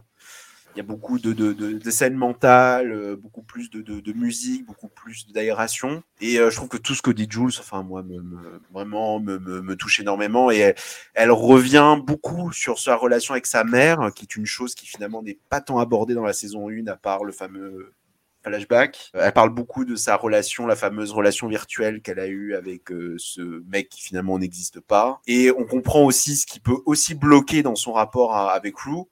Enfin, je trouve que c'est pas un épisode à euh, négliger du tout. Et puis en plus, bon, il utilise la bio de la double vidéoronique, donc moi, ça me, je prends ça. Enfin, moi, moi, ça me, non, vraiment, moi, l'épisode me, me détruit et je lui dis, vas-y, continue.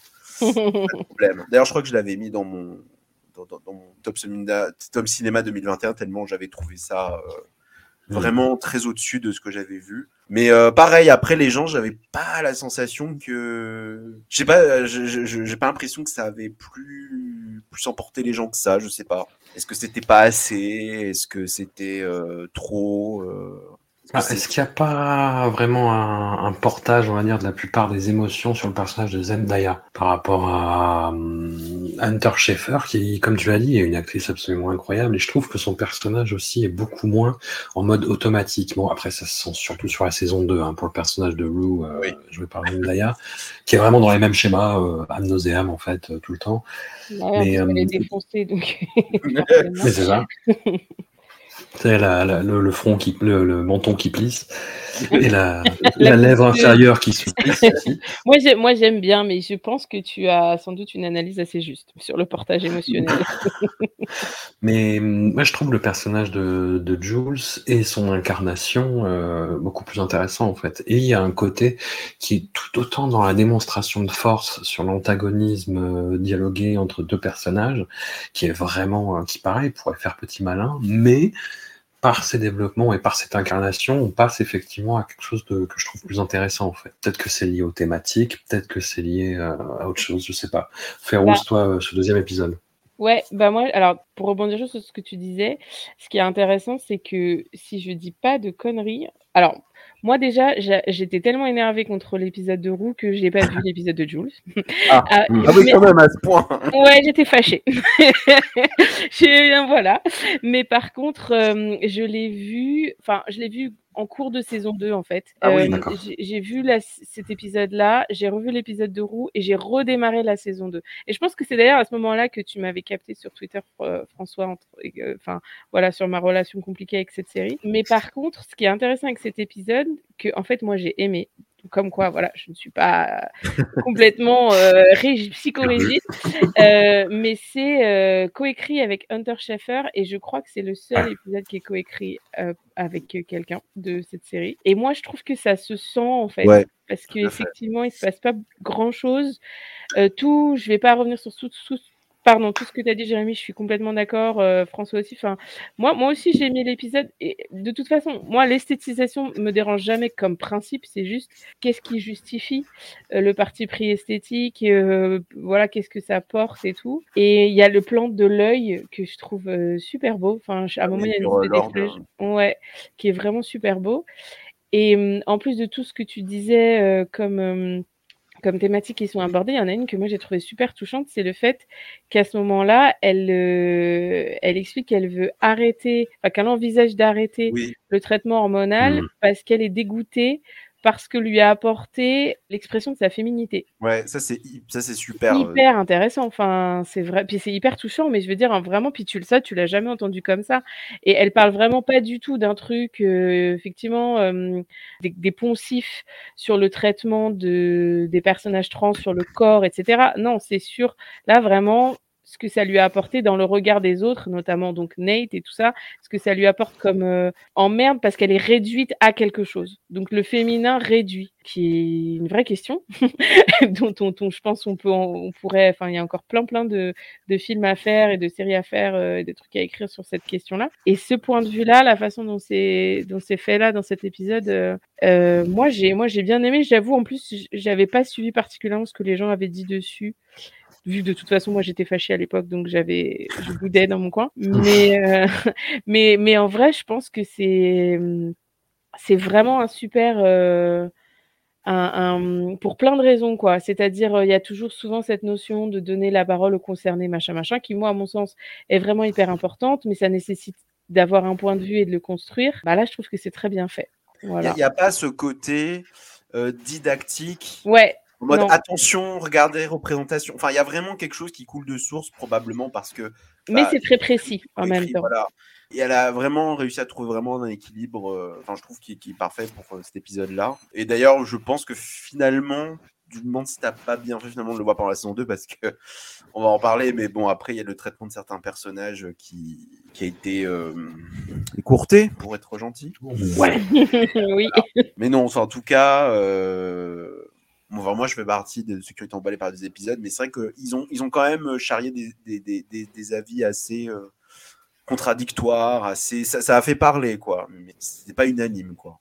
Après, l'unanimité, c'est jamais un truc, une fin en soi, en Non. vrai. Enfin, bon, tu vois. Non. Mais, mais c'est vrai qu'il y a quelque chose de posé dans cette. C'est un vrai parti pris, en fait. C'est un parti pris.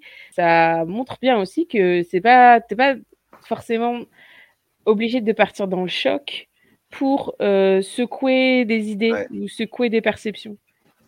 C'est du coup quelque part une forme de maturité chez Ouais. Levinson. Il Après, il que- pas tout seul, encore une fois, mais voilà. Alors, il trouve qu'il est fort dans l'in- dans l'intimisme, dans, dans tout ce qui est, euh, voilà, c'est quand même pas rien, quoi. Donc, euh, ouais. Cet ouais. épisode, la maturité pour cet épisode, François. Ne, je n'ai pas, ne me fais pas dire ce que je n'ai pas dit. Voilà. C'est parce que 15 jours après la diffusion de cet épisode, est arrivé sur Netflix ah, un film intimiste en noir et blanc, un film de confinement, intimiste the movie, intimacy the movie, un peu, tu vois. tout à fait, une scène de la vie conjugale finalement. Euh, tu vois, un peu cassavette, finalement. Oh, il y a de tout, hein. Ouais, il y a de tout. Oh, ouais. il y a il il y qu'à se pencher pour se servir, oui, voilà. Voilà. Donc, Malcolm and Mary, film avec Zendaya et John David Washington, exclusivement. hein, je crois qu'on on entend peut-être d'autres voix. euh, je sais plus, je, je ne sais plus. J'ai pas revu le film hein. très honnêtement. Je, Non, crois pas pas, qu'on je suis même- non. Je suis même pas sûr, ouais, effectivement. Et donc, un réalisateur et sa muse qui rentre de l'avant-première euh, du dernier film euh, réalisé par, par lui, qui a été un succès et où, en fait, dans le discours de remerciement, il a oublié de remercier Mary et de là, par une discussion, voilà, euh, des chassés croisés entre les pièces. Oui, voilà. Quel enfer. Oh là là. Inspiré Quel enfer, je- pour genre, il a commencer. dit que c'était un truc, euh, ça, j'avais pas suivi moi. Il a dit que c'était. Si, euh, apparemment, c'est vraiment arrivé avec sa femme. Donc, euh, je ne sais pas en quelle occasion, je m'en fous. On est d'accord. Euh, c'est drôle Alors que ce soit pour le Weeball quand même. Là, on fait un film. Non, mais c'est, c'est, c'est... il- Déjà, déjà, il faut le dire. Enfin, moi, personnellement, ça, me, ça, m'énerve, mais l'utilisation du noir et blanc pour faire chic, Ah bah ça, je crois que c'est un truc, ça me. Ça, ça, ça me c'est Audiard. interdit. Le noir et blanc interdit. Et euh, mais alors là, pour le coup, je, je, autant Euphoria, il n'y a pas de problème. euh, Je défendrai même la saison 2 malgré ses défauts, mais ça, j'ai trouvé ça, mais c'est une horreur. Enfin, c'est vraiment. euh, c'est, c'est, je veux faire du, du, du Cassavet, du machin, du Tennessee Williams, machin, et euh, c'est, horrible. Enfin, euh, le pire, c'est que le, le film a été assez. euh, Enfin, il a divisé, mais euh, les gens étaient quand même plus emballés qu'autre chose, et Oh, je, je, je sais pas. Ah bon personne. Non, on n'a pas les mêmes Mais, euh, timelines, c'est pour ça. Ah mais- oui, on n'a pas les c'est mêmes possible. timelines. On oublie qu'on n'a pas les mêmes timelines. mais C'est un très beau, très beau titre d'épisode, mais je, je, je ne le mettrai pas. Mais Euh, en fait, en fait, moi, en voyant Malcolm and Marie, si tu veux, j- j'étais euh, bah, raisonnablement euh, enthousiasmé par euh, la première saison de Foria, un peu déconcerté par le premier special, plus serein sur le deuxième, et je vois ça, et je me dis, mais attends, Sam, Sam Levinson, qui es-tu? Quel est ton projet? Que veux-tu? Et je me replanche dans la, la, la filmo IMDB de ce garçon, et là, en fait, c'est la fin du jeu suspect. Tu sais, il y a toutes les pièces du puzzle qui se mettent en place. Je me dis, oh putain, mais c'est lui C'est lui qui a fait euh, Rapid Eye. Oh putain, mais c'est lui qui a fait Assassination Putain, mais c'est lui dans Stoic du Weyball, mais tout s'explique. Enfin, tout s'explique pas, mais en fait, tout un puzzle se met en place, et je me dis, mais va te faire foutre, Sam Levinson, en fait. Va te faire foutre. Pardon, je suis un peu violent, mais le, Ouais, film est tellement... Ça devait, être, ouais. ça devait être un moment très fort quand on l'a vécu euh. avec toi là. Ouais, ouais, ouais, non, mais tu sais, avec la musique de saut, c'est le tanana, tanana, et euh, non, non, mais le film est tellement bouffi d'autosatisfaction, il est tellement content de ses dialogues, tu le sens à chaque fois, il est tellement content de, de cette espèce de petite mécanique de l'humiliation, tu sais, où un personnage va prendre le dessus sur l'autre en lui rappelant un truc dans un dialogue extrêmement brillant et très bien interprété tant par euh, John David Washington que par Zendaya euh, à tour de rôle, tu vois, et c'est un truc qui ne pourrait jamais finir, finalement, tu vois, à coup d'anecdote de oui, ouais. mais tu te rappelles la fois où, oui, mais là, quand je t'ai dit que, oui, mais là, quand tu as regardé un tel et que, ah, j'en pouvais plus, je n'en pouvais plus. C'était euh, durée ressentie trois jours. Ah ouais, non, mais... Je plus sois, hein, que, que dire de plus sur ce film Ouais. hein, euh, Vraiment, je pense que on est tous d'accord. euh, J'ajouterais en plus, alors je savais pas que c'était, enfin j'avais pas spécialement digué à vrai dire, mais je savais pas que c'était vraiment complètement autobiographique, même si de toute façon on sent. Euh, je sais pas si c'est sa femme là qui est une prod en fait, d'après ce que j'ai capté, ou son ex qui était Helen Barkin et qui du coup joue dans Another Happy Day. Enfin là, je fais des, de l'in- de Bah, je ne l'investigation. savais pas que c'était son ex, comme quoi on apprend. Si, là, ça, je le savais. Les, voilà. Mais donc, en tout cas, euh, en tout cas, il y a quand même ce truc de gros malin parce que John David Washington a tout un discours, enfin, le personnage de John David Washington a tout un discours sur le fait qu'il veut être un réalisateur noir, mais pas cantonné au fait qu'il est noir, avec la, la meuf, la journaliste blanche du, du Ouais. Los Angeles, machin chouette, euh, qu'il est- LA Times, qu'il a dans, qu'il a dans le coltard et qui, qui qualifie de bourgeoise blanche. T'as juste envie de lui dire, est-ce que Sam Levinson sait qu'il n'est pas noir en fait? Enfin vraiment, c'est une question que j'ai envie de poser quoi. Enfin c'est super de s'intéresser. euh, Je précise que moi non plus, hein, pour le coup tu vois, mais au bout d'un moment, euh, c'est gênant. Enfin sincèrement, moi je trouve ça un peu euh, un peu gênant quoi. Tu peux bien sûr faire ce que tu veux. Hein. Je, je, le discours c'est pas ne jamais traiter ces sujets-là, mais moi vraiment il y a un truc, surtout si c'est autobiographique et que le mec il part en monologue sur je ne veux pas être euh, réduit à quelque chose euh, euh, et en même temps la lutte et en même temps je suis privilégié mais en même temps la lutte. Enfin tu vois non je sais pas là c'est malhonnête. Il y a un truc malhonnête que, que qui me qui, qui voilà. C'est la cerise sur le gâteau de Malcolm and Marie Et puis il y a un côté très, euh, le personnage est extrêmement intelligent et se sent supérieur à tout le monde. Et je me, bêtement, tu vois, en tant que spectateur, je me dis, ah, c'est une construction pour peut-être que ce soit démonté plus tard. Et ben non, en fait, c'est juste une caractéristique de ce personnage auquel je m'identifie très, très, très, très, très, très, très fort, Sam Levinson. moi ça c'est un truc que je trouve intéressant c'est enfin quand tu es de bonne humeur, quoi, tu te dis, ok, après tout, euh, pourquoi pas être honnête sur la caractérisation du narcissisme Tu vois ce que je veux dire? Mhm. Au moins, Oui, il y a- oui. voilà. Et ça, effectivement, les- le rapport de force perpétuel, ben, clairement, hein, il y a un rapport de classe euh, entre, dans le couple, puisque lui, euh, justement, elle lui rappelle qu'effectivement, il est noir, mais qu'en fait, ses parents sont profs, euh, qu'il a été à la fac, qu'il a jamais eu. You don't know what it is to scrap, je crois qu'elle lui dit.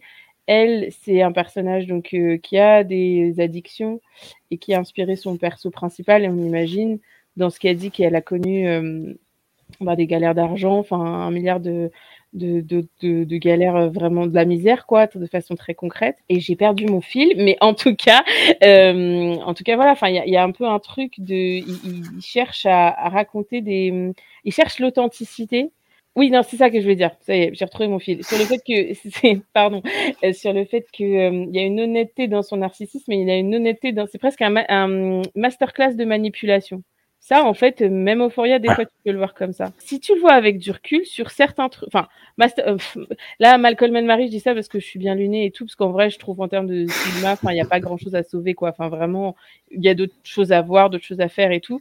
Mais retenir, s'il y a un truc à retenir, c'est ça, c'est euh, euh, le, le, le portrait robot de personnes qui ne savent que manipuler, qui, ne vont pas plus profond que la manipulation en fait dans les affects. Et ce qui est intéressant dans le personnage du réel, c'est que ce qu'on comprend, c'est qu'il a de l'instinct et qu'il sait repérer la profondeur et la substance euh, chez les autres, et donc en l'occurrence chez Marie, et il s'en sert, et, et, chez d'autres d'ailleurs, parce qu'il lui fait une liste de façon très humiliante, genre non, tu n'es pas, tu n'es même pas ma seule muse, parce que toutes mes ex, euh, même les histoires les plus pourries, en fait, j'ai pris. J'ai pris des choses et lui ne donne rien. Et au final, en plus, on a l'impression que ça finit sur un statu quo parce que, euh, je sais pas, enfin, je sais pas comment on est censé comprendre le, plan, mais, mais a priori, c'était bon, une grosse engueulade et en fait, ils vont rester ensemble, quoi. Voilà, c'est très vain, c'est très vaniteux. Mais au final, si ça peut servir à reconnaître ce genre de personnes dans la vie, pourquoi pas? J'ai envie de te dire. C'est le seul, euh, le seul avantage que je vois au film. C'en est un, effectivement. Jérémy, est-ce que tu as quelque chose à. à Non, non, non. euh, c'est- une expérience très pénible, voilà. Et qui en effet fait Ouais. douter de. Moi, c'est ça quand même, c'est ce film-là qui m'a fait douter quand même de. Qu'est-ce qui se passe derrière- dans la tête de Sam Levinson et qu'est-ce qui, a... qui se cache derrière? Le saura-t-on vraiment un jour? Euh, Et peut-être qu'il te le dit, hein. Peut-être que. Enfin, voilà, peut-être que. Je sais pas comment dire. Est-ce qu'on croit euh, que la démarche d'un auteur, c'est toujours dévoiler une parcelle de soi Et euh, moi, je crois vraiment parce qu'il il- il y a- plein de. Donc, aussi bien dans la saison 1 que dans la saison 2, de moments où vraiment il théorise la manipulation. Hmm. C'est des vrais. Ça a l'air d'être un vrai centre d'intérêt chez lui. Est-ce qu'il y a la volonté de tuer le père aussi, qui arrive peut-être dans cette saison 2 d'Euphoria? Oui, bah, elle était déjà un peu là avant, mais. euh, Ah, mais là, on est en plein dedans. C'est-à-dire que c'est, Oui, oui, oui, oui, oui, oui, oui. c'est un, c'est un open bar. C'est un open bar. Un open bar au deep, tout à fait. Euh, J'ai j'ai eu énormément de mal et, euh, et d'inimitié, je pense, pour cette saison 2 à cause de Malcolm and Marie, à cause de cette révélation euh, usual suspect saut sur cette personnalité artistique particulière. Non, et j'ai surtout eu, après il s'était passé un an, donc euh, de l'eau avait coulé euh, un petit peu sous les ponts. Enfin, en, en termes d'année d'année 2020, c'est comme si c'était passé cinq ans finalement. Et hum, non, en fait, moi, j'ai surtout eu euh, l'impression de, de pilote automatique, en fait, jusqu'aux deux derniers épisodes. Vraiment. De, d'histoires extrêmement répétitives, que l'histoire de Lou, en fait, était un, un éternel recommencement, ce qui est tout à fait synchrone avec la, la thématique de l'addiction, hein, mais, euh, mais pour le coup, narrativement, je trouvais que ça, ça pataugeait. Le, j'étais très, très, très déçu par, euh, effectivement, moi, je corrobore ce que disait Jérémy sur le personnage de, de Kat, de Kate, euh, et qui là, je trouve, je trouve complètement abandonné. Ouais. Tu, tu, tu seras, enfin, vous serez d'accord, je pense. ouais, ouais. Et, et puis, ouais, c'est ce, le, le- j'étais très, très, très déconcerté aussi par le développement du personnage de Nate, qui était euh, présenté comme une espèce d'arc némésis global de la série. Et que là, on essaye un petit peu de remettre dans le droit chemin par rapport à bah, cette idée de tuer le père, en fait, quoi. Et que je trouve moyennement bien traité. Vraiment, et je suis très gentil en disant ça. Enfin, ça, c'est quelque chose qu'on a appris en cours, mais euh, apparemment, apparemment, parce que on attend quand même pas mal de réponses par rapport à ça, c'est que cette saison 2 s'est faite un peu de manière assez compliquée. C'est-à-dire Ouais. que euh, apparemment euh, le- Sam Levinson et Barbie Ferra ne se sont pas entendus. Pourquoi on ne sait pas. Que euh, des figurants n'ont pas été très bien traités. Que C'était euh, des heures de tournage euh, en improvisation, etc. ouais. que Hunter Schaffer et, euh, et Lordi ne s'entendaient plus. Donc, on ne sait pas. On ne sait pas euh, qu'est-ce qui a été dégagé parce que il y a eu des, des tensions. euh, ce qui était dégagé avant, après, on ne sait pas. C'est compliqué. Le truc, c'est que ça, c'est des choses qui sont arrivées en cours. Moi, le premier épisode m'a, euh, sans mauvais jeu de mots, m'a tabassé.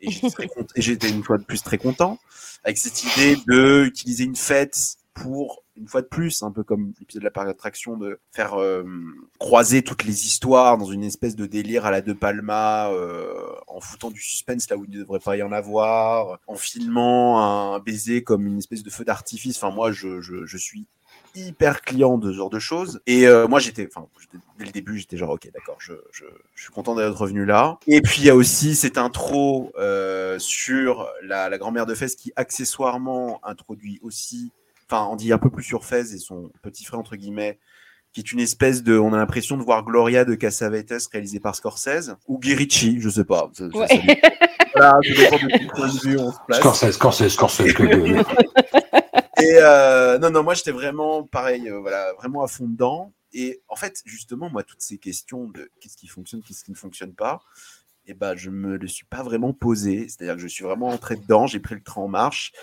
Et c'est en cours de route, je me suis dit, euh, quand même, Kate, euh, là, on la voit quasiment plus. Quand, en revoyant la saison 1 côte à côte, Kate, quand même, était vraiment là. Là, c'est clair et net que le peu qu'on la voit, euh, c'est- Elle parle avec son petit copain, c'est à peu près tout. Et. Ouais. euh, Une scène et- qui est atroce, la scène de rupture avec son petit copain, est ça y est, on Ouais, n'y pas une seule seconde ouais. de la part de, de Kate. Donc, qu'est-ce qui a été coupé ou pas? Ça, j'espère qu'on aura une réponse. Jules aussi, quand même. Et euh, bah, en fait, à peu près tout le monde est réduit. En fait, il, y a Mm. cette idée de bon, euh, vu le bordel, on va faire simple, on va faire deux triangles amoureux. Donc, un peu le, le- à la base du teen drama. Donc, Maddie, Cassie et Nate. Et d'un autre côté, euh, Rule Jules et euh, le petit tatoué dont j'ai oublié le nom, qui d'ailleurs est n'a même J'ai Voilà, il du coup, truc. même pas de, de portrait, parce qu'en général, bah, c'est un peu. On avait compris que l'idée de la série, c'est que dès qu'un personnage arrivait, on, on, on dressait un peu son, son portrait, et là, on ne, on- on ne saura pas grand chose. Et euh, Lexi, par contre, gagne un peu plus en présence. Cassie aussi, ce qui, je trouve, n'est pas négligeable. Bon, personnellement, je les aime bien. Après, bon, ce qui est fait de Cassie, ça, c'est le premier débat aussi qui a eu lieu. Parce qu'elle est clairement réduite, euh, bah, elle, est, elle est pathétique. Un corps. hein, Saison 2, un corps. C'est un corps, en fait. ouais. Un corps en souffrance. Voilà. Et, mais je dois avouer que j'ai quand même fonctionné le, le, le, le cinquième, euh, c'est le cinquième avec la, la, la fuite de roue. euh, c'est- c'est c'est de l'épate, mais, mais, mais, mais ça fonctionne. Enfin, moi en tout cas, ça a fonctionné sur moi. Je, je, en fait, la saison 2, c'est vraiment ce moment où je me suis dit, Euphoria, c'est un bulldozer, et moi je suis allongé sur la route et je lui dis, vas-y, tu peux y aller. je suis là pour ça.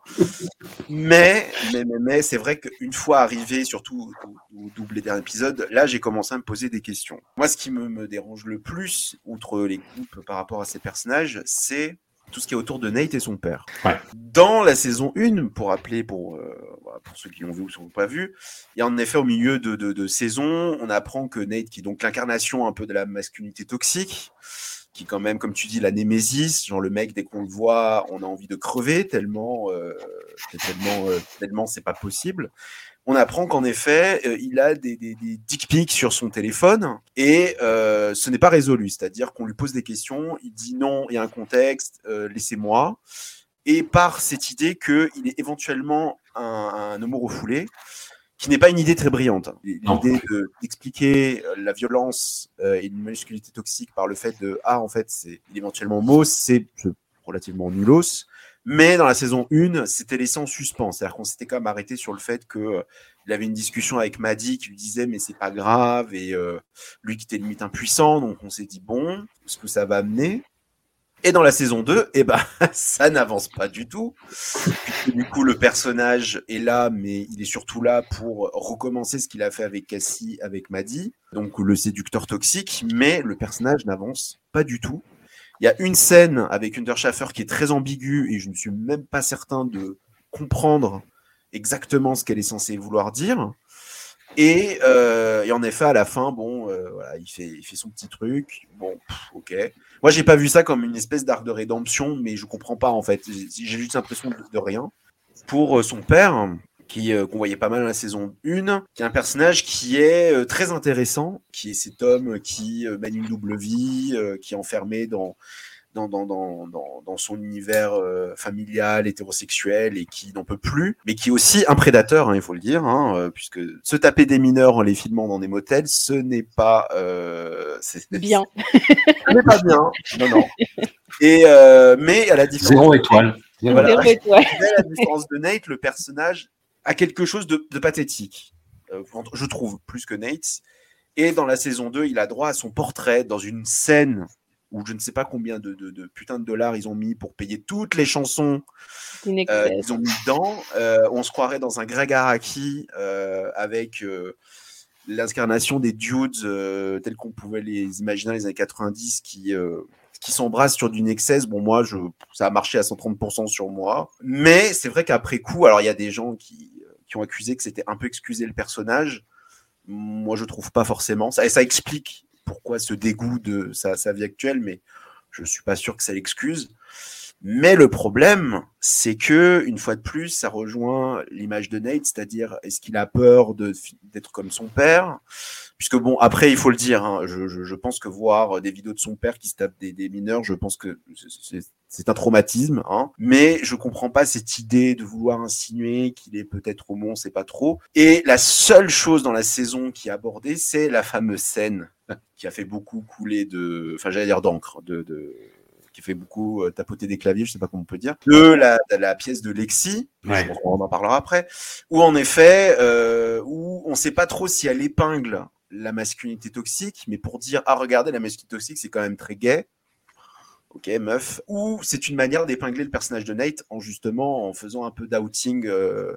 sauf que le problème c'est que la scène, bon bah elle est, elle est, elle est, malheureusement très drôle, hein, même, moi, hein, je suis le à le reconnaître. Mais comme diraient certaines personnes, c'était aussi camp que homophobe. Et ce qui est très ouais. étrange, c'est que le personnage de Nate est le premier à le reconnaître. C'est cette scène, en fait, c'est tous les problèmes de la série condensés. C'est-à-dire que c'est un regard méta, de méta, de méta, de méta, de méta, qui est à la fois très jubilatoire et en même temps problématique. Ouais. Et, et, où en plus on va te le dire derrière, tu vois. Bah, en tout cas, sur cet arc-là, je pense que c'est le point le plus bizarre parce que, pour, enfin pour moi, c'est dans la vision de l'homosexualité masculine, je pense que c'est là où l'hétérosexualité de Sam Levinson, euh, j'allais dire s'arrête ou commence, je sais pas. Euh, pour les filles, il n'y a pas de problème. Jules, voilà, euh, comme j'ai dit tout à l'heure, c'était ok. Même sa relation avec Lou, qui certes ne, ne, ne va pas bien, il n'y a aucun moment dans la série où euh, on se dit ah c'est des lesbiennes ou ah, c'est juste là, le truc est là, euh, tout le monde s'en fiche. Et ça, c'est très très bien. Mais alors sur les filles, il n'y a pas de problème. Même dans Assassination Nation, d'ailleurs, il y avait euh, une autre, euh, un autre personnage de, de, de, fille trans qui était très très bien intégré. Mais sur les mecs, je, je, pense qu'il ne, ne sait pas quoi faire. Et on a encore cette idée de ah le mot refoulé ou ah le mec qui mène une double vie et qui est un peu à moitié taré quand même, euh, il faut le dire. Mmh. Enfin, est-ce qu'en 2022, euh, j'ai envie de voir ça? Je suis pas certain. Mais pareil, sur le moment, ça m'a pas choqué, mais c'est vraiment après où je me suis dit, c'est après, euh, c'est voilà, il peut se rattraper. Il n'est jamais trop tard, mais en tout cas sur cette saison 2, euh, il n'a pas fait vraiment avancer les choses. Ça, c'est peut-être le, le, le, point qui m'a plus, un peu plus chiffonné. Après, comme je disais, moi, le reste, le, le, le, le, le reste m'a conquis, c'est-à-dire dans la forme, je, je le redis.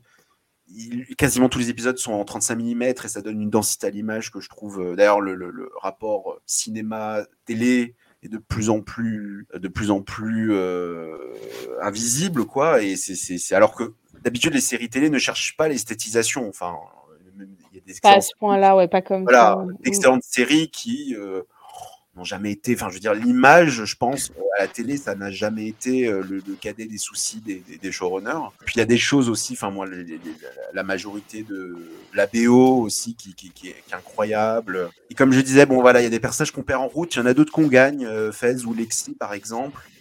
Ce qui est pas trop mal non plus. Bon, la mère de Nate a un petit moment qui est pas désintéressant d'ailleurs.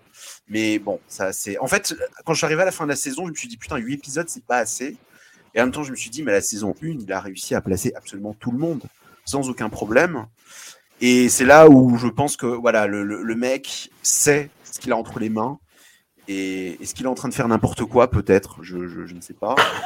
Je- Mais en tout cas, émotionnellement parlant, ça marche très très bien sur moi. Par contre, le dernier épisode de la saison 2, même si je le trouve plutôt bien, euh, ouais, le tout le délire méta, je, je suis pas, suis pas certain. Je, je sais pas, je suis très partagé en fait par rapport à ce délire final euh, improbable, hein, il faut le dire. Ouais. Donc voilà, enfin, je, je- voilà, je, je- Férouz. Yes. Non, bah alors, euh, non, parce qu'il y a plein de trucs avec lesquels je suis d'accord dans ce que tu as dit. Pour pas répéter, mais euh, en, en rebondissant sur certains points, moi je pense, enfin, vraiment mon analyse très perso sur le pourquoi ça marche euh, là, la pellicule. Moi, de la même manière que toi, le, toutes les tentatives noir et blanc pour faire un truc un peu, enfin, Ah non, ça, c'est. voilà, machin. Mais ça aurait pu faire pareil. Moi, ça aurait pu faire pareil. Parce que, au bout d'un moment, c'est genre, OK, euh, on est dans un art industriel qui, essaie toujours, enfin, qui a toujours adapté la forme au progrès de l'industrie, des fois trop, sans doute, machin. Mais quel besoin fondamental, surtout pour dans un format euh, télé, de revenir sur euh, la pellicule si ce n'est pour raconter cette histoire précisément. Et en fait, moi, je pense que ce qui marche, enfin, tel que je le vois en tout cas, c'est que ce qui réussit à capter, c'est une forme d'ivresse dans l'autodestruction comme une forme de, de je sais pas comment dire, euh, d'échappatoire, quoi. Des, parce que émotionnellement. est- L'euphoria, justement. Oui, mais c'est ça. Ah ouais, Mais en fait, il est, il est, c'est très, c'est très simple, c'est très cohérent au final. Enfin, tu vois, il y a vraiment tout est compliqué. Euh, les émotions, c'est compliqué. Les relations, c'est compliqué. L'avenir, c'est compliqué. La famille, c'est compliqué. Et la drogue et les effets, enfin, l'avantage euh, euh, de, de, bon, là, je simplifie, hein, ce que je, mais en tout cas, il y a quelque chose. Il, il transcrit euh, le moment. Et d'ailleurs, il y a des citations de Roux qui dit, euh, je crois, un moment. Ça, je l'avais noté. euh, ce qui est beau avec le fait de se défoncer, c'est que le temps cesse d'exister. Et c'est pas la seule citation qu'on a qui va dans ce sens. Voilà, enfin, et ce, truc-là, cette suspension des problèmes et cette volonté de faire taire en fait la souffrance, c'est un truc qu'il incarne très bien. Et je trouve que la pe- pellicule, ça va avec ça. Dans, je sais pas comment dire, ça, ça, hum, ça renvoie à un moment qui est suspendu euh, forever en fait. Enfin, il, il- il le transcrit, le fait que hum, c'est une bulle. Je crois qu'il réussit à construire une bulle, la bulle dans laquelle tu as envie de te mettre quand tu veux te protéger euh, du reste du monde, quoi. Mais surtout qu'il n'y a quasiment plus de, de, de scènes de lycée dans la saison 2. C'est, c'est, c'est limite le lycée qu'une, euh, est un truc lointain, quoi. Exactement, ouais. Et à part pour les spectacles de Lexi, et de temps en temps, il y a vraiment un Le côté. spectacle de Lexi au budget à 20 millions. c'est ça. non mais voilà. euh, et puis du coup voilà. Donc je trouve que tout ça, ça, ça fait partie des trucs qui, à mon sens, sont encore réussis et qui sont des réussites notoires parce que sans doute c'est la carte blanche. hein. D'ailleurs là, il est renouvelé pour une saison 3. Je pense apparemment, je sais pas, ils lui font des ponts d'or euh, euh, et des hum, des standing ovations et des pluies de confettis à HBO Max. Enfin voilà, ça doit être cool d'être lui. Je pense aussi que Nate et son père à la fois, c'est effectivement bizarre parce qu'il y va à la tractopelle et c'est les trucs les plus grossiers. La scène du rêve. Euh, Ouais, et en même temps, en même temps, j'ai l'impression que comme il nous force un peu à faire de la psy de comptoir, hein, on va pas se Ah mentir. c'est ben complètement, c'est vraiment le, le- la Ouais. scène du rêve, c'est oh là là, j'ai peur que papa me prenne par derrière, mais t'es genre non mais euh, non mais franchement. Bah, moi, ce que j'avais capté à ce moment-là, mais je trouve que c'est. J'aime pas trop employer, enfin en tout cas j'emploie ce mot avec parcimonie, mais ça fait partie des trucs un peu irresponsables que tu fais vraiment quand t'as open bar et que tout le monde va dans ton sens, à mon sens. Ouais. t'es, t'es producteur euh, et tout le monde te greenlight tes moindres idées. En fait c'est ça, c'est qu'il n'y a pas de... Enfin, il y a effectivement beaucoup de choses qui ont été réécrites. Je crois que c'était euh, Angus Cloud, le personnage qui dit Fez, qui dit qu'en fait ils ont que les scripts, deux, trois scripts à l'avance, jamais tout, et que le dernier épisode a été réécrit à la dernière minute. Donc clairement, Ah bah. en plus, il y a de l'impro en, en permanence. Euh, mais en tout cas, euh, ouais, voilà, donc ils nous forcent à faire de la petite comptoir sur, euh, sur Nate et son père, mais ils incarnent quelque chose dans sa, comment dire, dans la thématique sur la norme, la masculinité et la violence, qui sont à la fois classiques et, et, et l'homophobie, etc. Et en même temps, le truc avec Jules, c'était déjà dans la saison 1, puisque il, avait, s'était fait passer pour quelqu'un d'autre. Et on avait presque l'impression, en tout cas, il lui dit qu'il était sincère et qu'il s'était jamais senti aussi euh, euh, même honnête que quand il lui parlait en se faisant passer pour quelqu'un d'autre. Euh, voilà, via message, etc. Et je sais pas si vous, vous avez capté, mais quand, quand il se fait défoncer euh, par Fesco, il a une espèce de. L'épisode 2, en fait, s'ouvre sur une espèce de fantasme où Ouais. il dit qu'il est amoureux de Cassie, mais en fait, il y a des images subliminales de Jules. Oui, oui, oui. Et, euh, et donc, en fait, c'est pas tant l'homosexualité refoulée chez Nate, c'est juste euh, toute autre forme de sexualité ou de sensualité ou de sensibilité que celle qui est hétéronormée, qui apparemment est une torture pour lui. Voilà, enfin, tu vois, c'est à la fois simple et assez fat, mais en même temps, je crois que c'est- j'ai l'impression, en tout cas, que c'est par là qu'il va. Et sur ce truc, effectivement, du rêve où son père, euh, enfin, où il y a une scène qui, ouais, à mon sens, c'est un peu irresponsable, où tu te dis, ok, mais donc c'est quoi? C'est un inceste euh, vraiment caché et tout. Je pense, honnêtement, moi, je vois pas plus loin que le fait, comme tu disais, voir une sextape de ton père, c'est trauma. Enfin, tu vois, avec euh, Oui, d'autres. Il y euh, a ça, le côté, il a peur de devenir comme lui ou de. il a peur de, de complètement, il a peur. Mais C'est pas et- clair en fait. et, et- et son père est trop est abusif avec lui parce que en fait, il lui dit des trucs. ah, J'aime pas spécialement. Enfin, je veux dire, je suis pas du tout euh, l'apologue du personnage de Ned Jacobs, mais il lui dit des trucs euh, comme "Je ne te comprends pas, tu es mon erreur." Mais Mhm. à quel moment tu dis un truc comme ça en fait? Enfin, tu vois, c'est de toute façon c'est ta responsabilité, c'est ton môme. Enfin, tu vois, si, si tu vas pas. Donc il y a vraiment des choses. Enfin, c'est gratuit, ça paraît gratuit. En même temps, ça construit bien Ned qui est construit que sur le trauma. Et en même temps, forcément, en, en fait, il tourne en rond. Je crois qu'il y a un peu de, il y a un peu de ça en fait, parce que quand même, tu veux explorer tous ces trucs du fait que bah, être un homme, c'est euh, refouler en fait toutes tes émotions quelles qu'elles soient. En tout cas, être un homme euh, traditionnel. Et sinon, bah, ça c'est forcément un peu des échecs ou des semi-échecs. Ok, pourquoi pas Explorons. Enfin, il y a- forcément des choses à dire. Mais là, c'est, je sais pas comment dire, tellement brut et tellement violent comme, euh, enfin, violent, c'est pas le terme que je cherche, mais en gros, il, ouais, il, il y va à la fois trop fort et, hum, et pas assez, quoi. Je sais pas comment dire. C'est, euh, il, Oui, balance qu'il- des scuds, Il va mais pas au bout parce qu'il est pas sûr. C'est, c'est... Moi, il y a un détail vraiment euh, ridicule qui m'a un peu interpellé et m'a justement qui a souligné le fait que bah, c'est pas sûr qu'en fait il sache vraiment ce qui se passe. C'est que euh, c'est vraiment un détail ridicule dans la saison 1 que j'ai revu. Il y a quand même euh, sur plusieurs épisodes, on voit plusieurs fois les plans revenir. Quand on est dans la maison de, de Nate, on voit une famille. Sur la photo Ouais. de famille, ah bah oui, on oui. voilà, on voit trois enfants et je suis Ouais. genre, attends, attends. Parce que c'est vrai que j'avais, en vrai, j'avais vraiment oublié qu'il avait un grand frère parce qu'on le voit deux secondes. Pareil. Et euh, il n'a pas deux frères, hein, c'est-à-dire que je, je ça Non, laisse supposer que du coup, ils ont foutu ça en mode allez, on y va, mais ça sous-entend aussi l'idée qu'il y a en effet une forme d'improvisation et que euh, autant il réussit à être étrangement très fin sur certains sujets, et puis il y en a d'autres. Bah, en tout cas, sur cet arc-là, c'est de la grosse tartine, quoi. Le, le mec n'a aucune idée euh, où il va et qui, alors sur ce truc-là du, du môme, effectivement, moi je l'avais vu aussi, et ça me rendait un peu dingue. Mais soit on peut craindre le pire, c'est-à-dire un truc euh, comme Desperate Housewives où en fait il y a un gamin enterré dans le jardin. non, non, mais je sais pas, tu es capable de tout. On peut pas savoir, tu vois. Ou alors, à un moment, je me suis dit, peut-être que c'est une espèce de tentative à David Lynchienne de Non. d'incarner l'innocence morte de Nate Jacobs. Je pense qu'ils se sont, ils sont, ils savent pas ce qu'ils font. Je- Là, c'est ça, ou ça. Mais effectivement, c'est- agaçant. Et oui, et un dernier truc sur euh, Cal Jacobs, donc le père. Après, peut-être on pourra parler d'autre chose, mais tu nous arrêtes, hein, d'ailleurs, François. Je sais pas.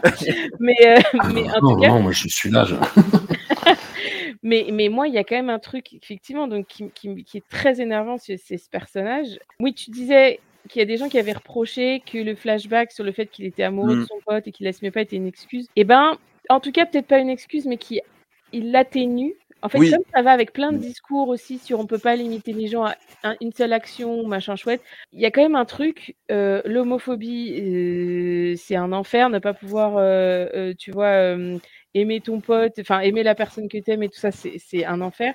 Mais tu, il aurait très bien pu faire les choses autrement. En fait, là, c'est comme s'il y avait quelque chose de, fat, de, de l'ordre de la fatalité. Et donc, Ouais. tout, le, tout son enfer familial, ça lui serait tombé dessus.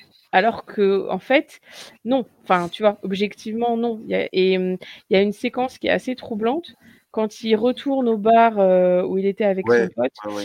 euh, c'est mis en montage parallèle avec Cassie, Cassie qui est euh, le cœur brisé, en train de voilà. Et ça, moi, je trouve ça franchement abusé parce que ça, ça raconte vraiment quelque chose. Enfin, pauvre Cal Jacobs. Enfin, tu vois ce que je veux dire une envie dans ce moment. Bon, moi, pareil, je le redis, moi, la scène, elle a très bien fonctionné sur moi parce que tu mets du Sino de Connor. bah, Oui, mais la chanson Mais euh, j'aime bien, j'aime bien euh, presque la complaisance, mais dans le fait que bah, ces persos sont en train de dérailler.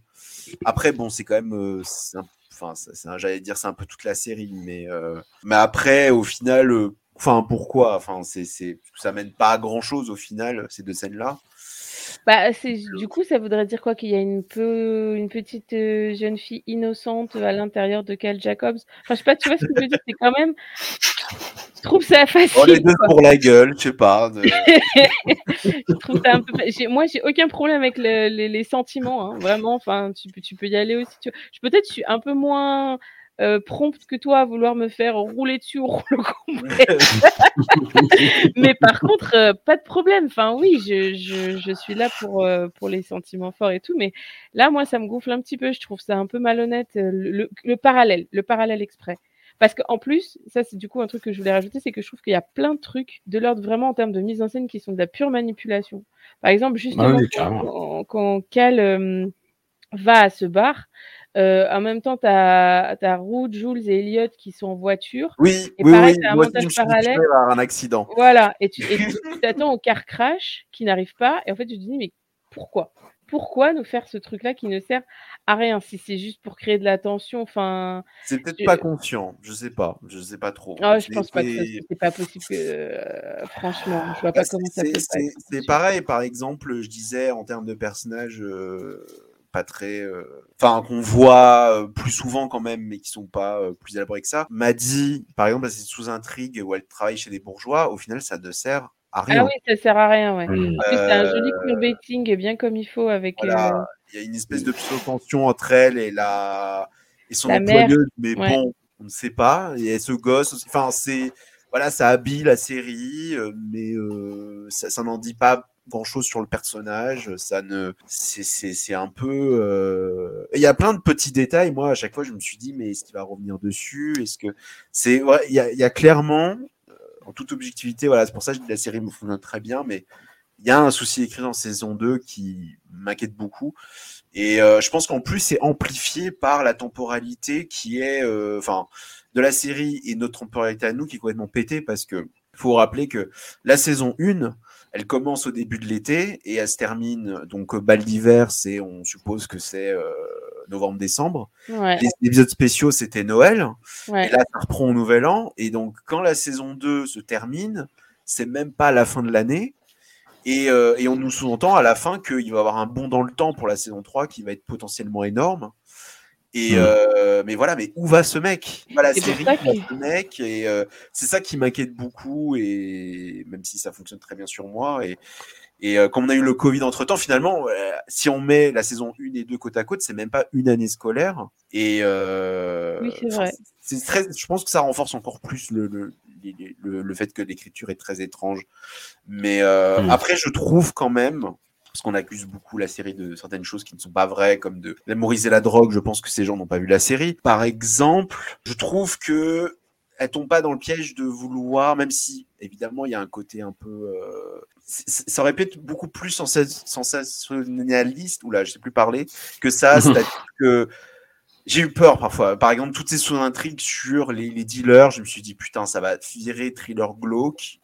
On n'a pas besoin de ça, merci. Bon, c'est limite abandonné, soit dit en passant. Mais tant Ah oui, puis de toute façon, hyper, euh, hyper détendu en plus. Oui, Ah oui, tu veux dire euh, que oui, elle doit de la thune et euh, une bon, sociopathe euh, et on s'en fout, ouais. Et euh, ça m'a presque soulagé, mais bon, ça reste quand même un défaut d'écriture. Mais je trouve que voilà, il aurait pu aller euh, vraiment être tenté par l'idée de, de, de faire plus, plus racoleur, plus tout. Et je, je trouve que ça va. La série trouve quand même un, un certain équilibre euh, à ne pas euh, trop en faire. Enfin, malgré Mm. tout. Je que- Non mais en fait, en fait, je comprends ce que tu veux dire, mais en vrai, c'est voilà, ça aurait pu être vraiment pire, ça aurait pu être vraiment aller dans. Même si après, qu'est-ce qui est pire Parce que la, la saison se termine quand même sur un, un gunfight. hein, bon. D'ailleurs, c'était très, très, très drôle parce que euh, une, un des gros, gros plaisirs de cette saison 2, c'était euh, les, les, les, les mèmes qui s'enchaînaient euh, à la Ouais. fin de l'épisode, mais vraiment, c'était plus rapide que l'éclair et du coup, ça rendait la série beaucoup plus drôle qu'elle ne l'est. Parce que la série est drôle volontairement, mais euh, parfois manifestement involontairement. Et je voyais des gens qui disaient je ne connais, je ne regarde pas la série, mais là je suis grâce au même et c'est génial. Et quand est arrivé euh, des images de ce gunfight de la saison de la saison 2, alors je disais je n'ai aucune idée de ce que cette putain de série parle. Oui, mais- ah bah oui, des gens de oui, bah c'est vrai que moi, dans le contexte, je me dis, ouais, les pauvres, je crois qu'ils ne ils ne savent, ils s'imaginent pas un seul moment de ce qui est en train de se passer dans cette série. Bah, avec des, meufs avec des longs ongles qui tapent aux portes et, euh, et des gunfights et Zendaya qui fait la. Enfin, c'est bah, très drôle. C'est un plaisir euh, involontaire de la série, dépendant de la série, mais, mais vraiment euh, très efficace. Ouais, ça m'a fait l'effet d'un condensé de toute cette touche Sam Levinson, c'est-à-dire qu'il y a les- quelqu'un qui t'agite les bras très fort en disant les choses seront complexes et qui te les, les- les dit de façon très très bête en fait, et avec des moments euh, to- totalement bah, euphoriques. En fait, Ouais. esthétiquement, hein, qui sont des purs moments de jubilation, mais où derrière il te dit bah démerdez-vous avec ça en fait. Euh, Faites le sens Je suis vous-même. complètement quoi. d'accord avec cette analyse. Non mais c'est vrai parce que enfin il y a, il y a- enfin il, il- il- c'est c'est- c'est hyper drôle quand tu dis ça aurait pu aller plus loin et c'est- ça rejoint ce qu'on disait au début sur le fait en fait il te montre les doses tellement fort quand même parce qu'en vrai il y a quand même des, des plein de moments what the fuck enfin il y a Cal Jacobs euh, à poil en train de pisser dans enfin tu vois et on Ah, on a beaucoup de stouquettes à l'air. Hein. Enfin, Ah, on a beaucoup Mais ça, je suis persuadé, parce que bon, il faut, il faut le dire, hein, c'est quand même. Je, je pense qu'on assimile beaucoup HBO à ça depuis 20 ans. C'est-à-dire, c'est la chaîne où on voit des tubs.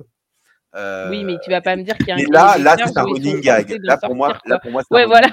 C'est-à-dire que le mec s'est dit, oh, je suis sur la chaîne où on peut montrer des queues, donc je vais en montrer tout le temps, gratuitement. Moi, je trouve ça drôle parce que c'est vrai qu'aux États-Unis, la, la, la nudité masculine frontale, et c'est l'ultime tabou. Mais il y a des moments, où tu te dis, putain, mec, t'as vraiment 13 ans quoi, dans ta tête. euh. Bah, moi- Moi, ça m'a fait penser. Bah, non, euh, je sais pas si vous avez vu, mais il y a, il y a un remake euh, amateur de Robocop scène par scène. non Je sais pas si vous avez vu ça, en fait. Et en fait, ils refont la scène du, euh, des violeurs qui se font éclater la bite par Robocop, ah oui mais où en fait, t'as à peu près une centaine de mecs qui arrivent avec la bite à l'air. Et ben, ça m'a fait penser à ça.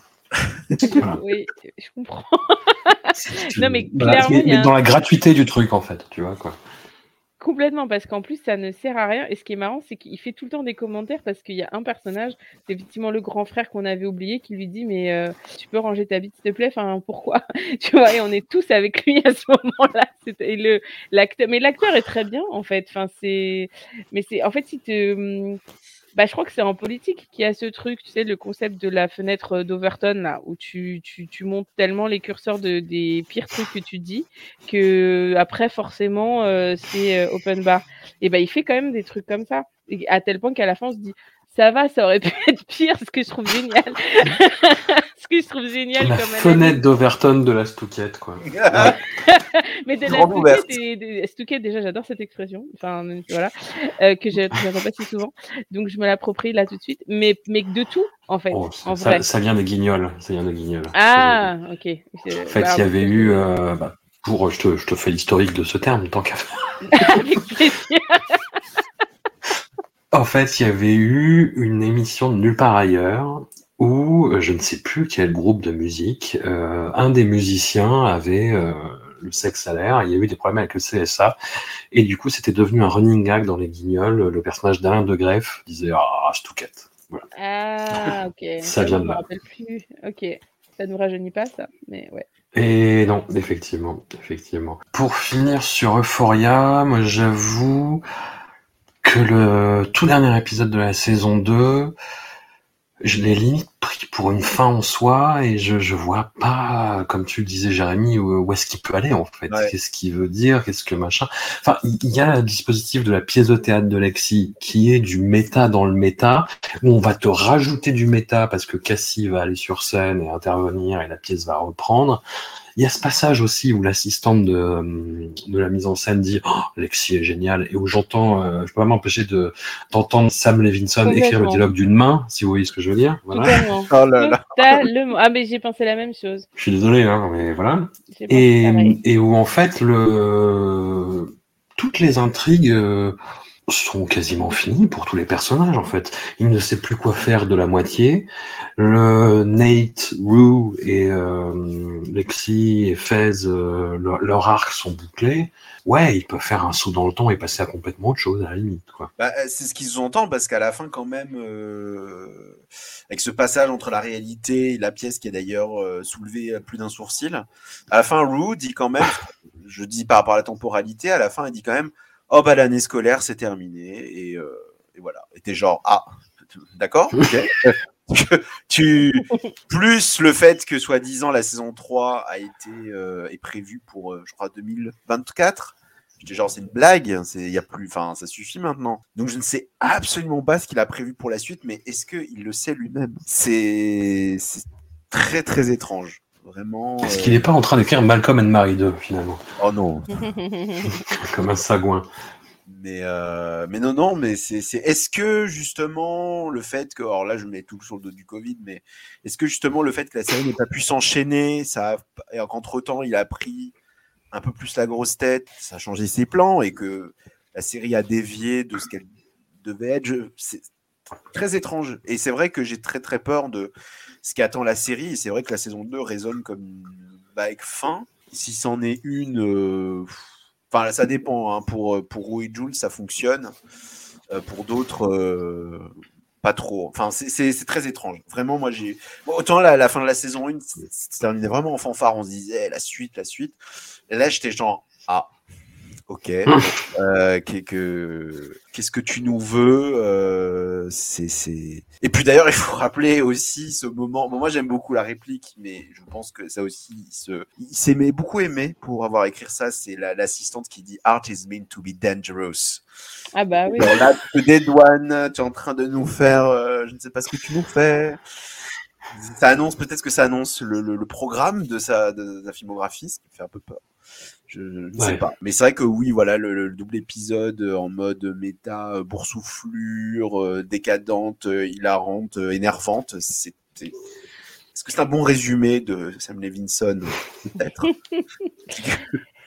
Bah, moi, je, je dirais juste un truc sur cette pièce et sur la, la fin de la série. Je suis, enfin, je suis complètement d'accord que c'est too much et en fait, voilà, je, je vous rejoins. Mais euh, un truc intéressant, c'est le parallèle entre euh, Roux et Lexi sur euh, Ouais. leur rapport aux stupéfiants. Déjà, leur amitié, le fait que il y a, il peut y avoir des pauses et des moments où on se comprend plus et on prend des chemins différents, mais que Lexi se raccroche à quelque chose qu'elle a ressenti et qu'elle euh, juge important, c'est-à-dire euh, un attachement en fait. Et encore une fois, ça c'est le truc que moi j'aime bien quand euh, quand on quand on de manière un peu plus construite, mais quand on fait des trucs avec les ados. euh, tu veux parler d'amitié, quoi. Enfin, je veux dire, c'est, il y avait pas du tout y avoir des trucs de la vie quotidienne et du travail ou quoi. C'est non, non, c'est l'amitié, c'est le truc le plus important, l'amitié et l'amour. Euh, et donc ça, je trouve ça cool, mais c'est aussi le fait que euh, Lexi à un moment dit qu'elle supporte pas, euh, je pense que c'est la weed que Roux lui fait goûter et que ça lui, ça l'a fait trop réfléchir. Et Roux dit c'est marrant parce que moi ça me permet de plus réfléchir. Et il y a un parallèle entre les deux que moi je me suis, je me suis, pas pu m'empêcher de relever où en fait euh, Roux d'ailleurs lui dit, enfin je sais plus comment, mais le fait qu'elle soit hyper enthousiaste de la pièce et que Lexi ait réussi à créer quelque chose de toutes ses névroses. Et Roux est quelque part, enfin c'est un énorme euh, saut parce qu'évidemment tu te sors pas de l'addiction juste en disant tiens je vais être créatif mais je trouve qu'il y a quelque chose assez intéressant en fait quand bien même il se voit dedans, parce que je pense qu'il se voit dedans pour placer des assistantes qui disent tu es un génie, je pense qu'il se voit forcément dedans. Mais, euh, mais justement, euh, ça, en vrai, je trouve ça un peu touchant, le côté, on peut faire quelque chose de créatif avec ses démons pour aller vite, tu vois. Mais voilà, ça, je trouve ça Après, assez- bon, c'est un peu aussi le démon de ses copines. ce qui est- C'est parce que ça aussi, ça a soulevé cette idée. c'est- Complètement. Mais La démarche de. Lexi est pas un peu dégueulasse? Mais complètement. Déjà dans Malcolm et Marie, ça a l'air d'être un truc qui le. Voilà. Parce qu'il se, il se cache derrière les choses et en même temps, il parle quand même de lui. Enfin, de la, enfin, il parle de lui. Là, on est. Mais tu vois, Lexi, elle parle d'elle. Elle dit que euh, elle, elle, elle, elle a vécu que dans sa tête. Elle a jamais vécu des choses vraies. Et ça, d'ailleurs, c'était moi ma conclusion sur la série, c'est que je pense que c'est une série sur le. Il y a beaucoup de discours euh, qui arrivent à passer de manière pas didactique. Enfin, ça, c'est vrai qu'il a un- une forme de brillance avec les dialogues. Ça revient et dans la pièce quand euh, Lexi dit euh, la seule chose qu'on connaissait de l'amour et euh, en tout cas ce qu'on en suspectait de, de ses effets, c'est les effets en fait du sentiment amoureux et des émotions et le fait qu'ils ont tendance à imiter des gens, des choses et des situations pour ressentir ce qu'ils attendent. Enfin, je sais pas si vous voyez ce que je veux dire. Il y a un peu ce Et si, ça, ouais. et ça, ça, j'ai trouvé honnêtement ça super intéressant. C'est aussi pour ça que j'ai trouvé. Moi, j'étais plutôt contente, pas contente, mais je trouvais que la rupture entre Roux et Jules était bien gérée dans le sens où euh, Roux, euh, enfin, oui, tu sais pas forcément ce que c'est que, enfin, euh, l'amour quand tu es centré sur tes addictions en fait. C'est, Mm. c'est, tu peux pas être dans un échange. Donc forcément, tu es dans un truc un peu écran. Et hum, quand bien même il y a beaucoup de bonne volonté, ben, vous allez peut-être tirer les, les pires trucs euh, l'une chez l'autre. Ça, en vrai, je, moi, je trouve ça intéressant aussi et plutôt bien géré. Ça m'aurait fait chier qu'elles terminent ensemble, tu vois, par exemple. Euh, Carrément. bah, vu- vu- en fait, Non, mais c'est vrai que la, la rupture est bien menée. Euh, moi, j'ai eu. euh, non, c'est, pas- tu vois, c'est pas, non, mais, sans trop en faire. C'est vraiment. Oui, c'est ça. Et, et, et comme il est super fi- enfin, je veux dire, là, pour réussir à sauver, entre guillemets, en tout cas faire évoluer Roux et Jules aussi, parce qu'elle a ses propres problématiques, même si elle est en second plan. Je sais pas si vous avez remarqué, mais en fait, au début, elle euh, s'habille de façon un peu plus masculine. Et après, quand Elliot arrive, qui est aussi un peu manipulateur et qui arrête pas de lui dire, oui, mais en fait, peut-être que vous n'êtes pas fait l'une pour l'autre parce que toi, t'es vachement plus, euh, tu t'exprimes vachement plus sexuellement. Enfin, bref, il lui retourne un peu le cerveau. Et quand elle est en mode séduction, elle se ra- euh, rhabille plus de manière féminine que ça. Mais donc, pour faire évoluer les deux euh, et que on soit contente, enfin, con- là, je parle pour moi, mais que, j'aurais été contente qu'elles restent ensemble et se dire, ah, ok, ça, c'est une relation euh, que tu as envie de voir évoluer, bah, c'était impossible, en fait. Vu Oui, non, mais ça, on est d'accord. Oui, oui. donc autant, autant c'est le seul truc que je trouve qu'il a fait un peu bien, un peu honnête, de raconter que c'est, hum, ça peut être vraiment illusoire et, et, et, et destructeur euh, sans volonté d'être toxique, d'essayer de, de, de, de perpétrer une relation euh, tout en ayant des addictions, quoi.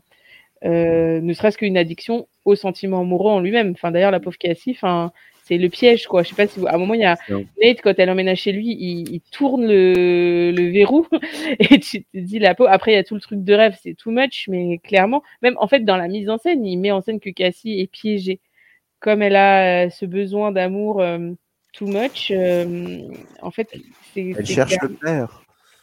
Elle cherche le. Tout le monde cherche le père, hein, Nate aussi cherche Oui. son père apparemment, tu vois. Donc, Mais euh, pas de la même façon. Non. en fait. non, mais il y a plein de trucs. psy- Moi, je trouve ça intéressant. Je trouve d'ailleurs. Pour Cassie, vrai- je trouve ça plus fin, à la limite. Je- mais mais je, je- je comprends. euh, Oui, moi aussi, oui. Moi, ouais. j'étais même choqué de voir les gens qui disaient que dans la, euh, la saison 2, c'était un peu la. Je sais plus qui disait, la, la méchante entre guillemets. Et je suis genre, non, mais euh, calmez-vous. Non, mais toutes Bien les meufs. euh, Bien que dans le dernier épisode, elle a euh, quand même euh, des, des plans à la Carrie, en plus sur la musique de Cannibal Holocaust. Oui, mais ça, euh, j'avais vu. voilà. Mais, c'est- mais Mais ça toutes reste- les, toutes les, toute la construction de, de, du, comment dire, du rôle euh, féminin fait que tu as forcément eu des phases carrées dans ta vie. C'est juste que c'est la honte. Et donc, c'est pour ça que ça énerve tout le monde. Mais, mais ça là-dessus, c'est plutôt. Enfin, c'est encore un truc de gros malin, mais c'est plutôt. Et la comédienne est super. hein. Enfin, Ouais, là, ouais, ouais. Franchement, euh, elle donne. euh, C'est impressionnant, quoi. Bon, Voilà. Pour, euh, pour revenir sur Lexi Levinson, il y avait un truc aussi qui m'a fait tiquer. Je sais, enfin, sur le moment, je trouve ça très drôle, mais dans la saison 2, elle est quand même là, mais elle est très discrète. Moi, je l'avais un peu oublié, j'avoue. Et euh, dans la saison 2, quand même, elle est beaucoup plus présente. Et ce qui est marrant, c'est qu'on la voit vraiment comme la petite souris qui doute, qui ça. Et quand euh, elle commence à faire son spectacle, ça devient une espèce de girl boss grossière. Ouais. Ça m'a fait rire. En même temps, je me suis dit, est-ce que Levinson se voit comme ça aussi? Et il, se, et il se dédouane. C'est genre, ça vaut Ouais. le coup puisque Voilà. c'est de l'art et que l'art c'est dangereux. Ah, mais clairement, il fait ça, hein, c'est sûr. hein. Parce que t'es pas obligé de, de hurler sur, tes, sur tes collaborateurs pour faire les trucs tout bien. hein. Ça, c'est. Mais c'est encore une fois, je trouve. euh, C'est encore une ambiguïté.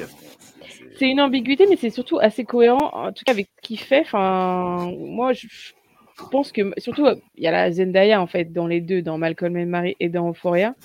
Mais clairement, il donne à voir une forme de point de vue, quoi, de point de vue et des centres d'intérêt et, euh, et, et des façons de fonctionner. Et il est, il est hyper honnête quand il, quand il dépeint. euh, moi, vraiment, je trouve que sa plus grande force, c'est de- et son- sa plus grande, euh, ouais, sa plus grande force, c'est de dépeindre vraiment la manipulation émotionnelle euh, avec une grande précision. Vraiment, c'est super Ouais, bien fait à c'est chaque son fois. truc à lui. Ouais. Alors, pour en finir avec Sam Levinson, est-ce qu'on est dans de la grande manipulation? Est-ce qu'on est dans de la grande expression des sentiments et de la complexité du couple dans Deepwater, Eau profonde, le grand retour d'Adrian Lyne, Ouh là là. dont, cinéaste dont on avait beaucoup parlé dans l'émission spéciale polar érotique américain des années 90, et où moi j'ai metté l'hypothèse qu'Adrian Lyne avait cette euh, image de cinéaste sulfureux et qu'en fait c'était un espèce de morale réactionnaire qui, dont le but était justement en fait plutôt de, de, de calmer les ardeurs en fait, de dire ah tout, tout ce qui sort un petit peu de, de l'hétéronormativité euh, et du mariage c'est quand même pas terrible quoi. Et hum, là j'ai j'ai un peu l'impression qu'on est dans cette même zumba si, si vous me passez l'expression et qu'on est dans une espèce de fausse complexité typique de Sam Levinson, qui essaye de jouer les maîtres manipulateurs au scénario avec son compère Zach Helm pour raconter une histoire débile, en fait. Enfin, le- débile, non, mais voilà, très prometteuse pour pas grand-chose. Bah, le problème, c'est que moi, c'est ce que je te disais euh, tout à l'heure en off, c'est que je ne sais pas ce que Levinson a pu ajouter parce que, alors, j'ai pas lu le livre parce que le film est une deuxième adaptation d'un livre de Patricia Highsmith et que Mhm. la première adaptation de 80 est un film français qui est bah, Au Profonde de Michel Deville. Donc, on perd Isabelle Huppert et Jean-Louis Trintignant pour euh, Ben Affleck et Anna de Armas. Euh, Espagne euh, est super. Bon, ça, ça dépend. Voilà pour qui. Et euh, je, je l'ai vu justement pour comparer les deux. C'est littéralement la même chose. C'est-à-dire vraiment, euh, enfin, à peu près tout est à sa place. Il y a peut-être voilà la structure à la, euh, à la Gone Girl, le coup du regard euh, qui clôt le film. Bon, ok, d'accord. T'as vu Gone Girl, c'est bien. Mais je suis pas certain que Levinson ait, je sais pas en fait ce qu'il a pu, à part amener, comme on disait, Jacob Elordi qui, qui, qui, a un rôle assez naze, mais qui est naze aussi dans, dans, dans l'autre film. En fait, le, mec est juste là. Enfin, les, les, amants sont un peu tous crétins plus les autres. Donc, euh, parce que pour rappeler le, le sujet, c'est euh, un couple qui a tout pour réussir et le mari, euh, enfin la, la, la, la, sa femme collectionne les amants devant ses yeux et euh, Monsieur est très ambigu et s'amuse à raconter à tout le monde qu'il aime bien tuer les amants. Donc voilà. Et c'est vrai que tout cet aspect, enfin à la base, voilà, Deville avait très bien compris que c'était un pur délire chabrolien de, couple bourgeois, euh, un peu pervers, euh, qui fonctionne complètement à l'envers. Mais dans les mains d'Adrian Lyne, c'est vrai que ça, ça, ressort comme quelque chose d'un peu réac. Et euh, alors en plus avec toute voilà comme toujours chez Adrian Lyne, il y a toujours les belles maisons, les, les gentils voisins. Enfin, il y a vraiment une vision d'Amérique très voilà, euh, pas bon, enfin si bourgeois, on sait pas trop. C'est un peu, c'est un peu bizarre. euh, Ouais, un provincial. Bobo, euh, pas, bobo provinciaux. C'est alors que chez Deville, c'est vraiment euh, voilà le mec euh, a une usine de parfum, euh, ça sort les chandeliers et les, les soirées de l'ambassadeur, genre de conneries. C'est Mm. vraiment euh, chez Line, ça vraiment c'est la même chose, mais ça euh, ça, ça, ça ressort d'une toute autre manière. Et euh, j'en ai vu beaucoup qui envoyaient ça vraiment comme du rare, quelque chose avec Gone Girl. Et bah, euh, Oui, non, alors par contre, euh, Bah, Non, mais- non, quoi. Et puis en plus, malheureusement, je pense que c'était attendu comme un thriller érotique. Et euh, je sais pas, c'est aussi érotique que. Ça rien. euh, bah, c'est pas érotique. un téléfilm M6 avec euh, Brian Austin Green. Ouais, voilà.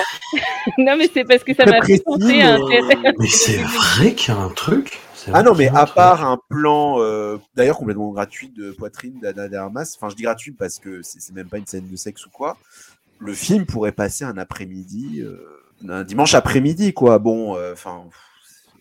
c'est Ah ouais, complètement. euh, même euh, évidemment visuellement, euh, enfin tout est tout est conditionné pour être un produit euh, sous vide. euh, Enfin, Mais le, le franchement, les- climax, quoi. pas Le trop, climax.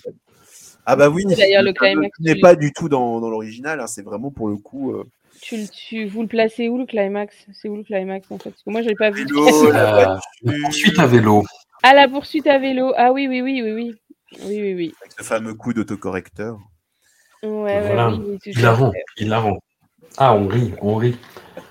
On rit si fort. on était censé rire, avoir peur ou quoi, mais c'est vrai que bah, on retrouve, en tout cas peut-être que ce qui a pu intéresser notre brave euh, Sam Levinson qu'on décortique euh, depuis deux heures, c'est le côté euh, euh, rapport de force, enfin le- le- le- l'intimité comme rapport de force.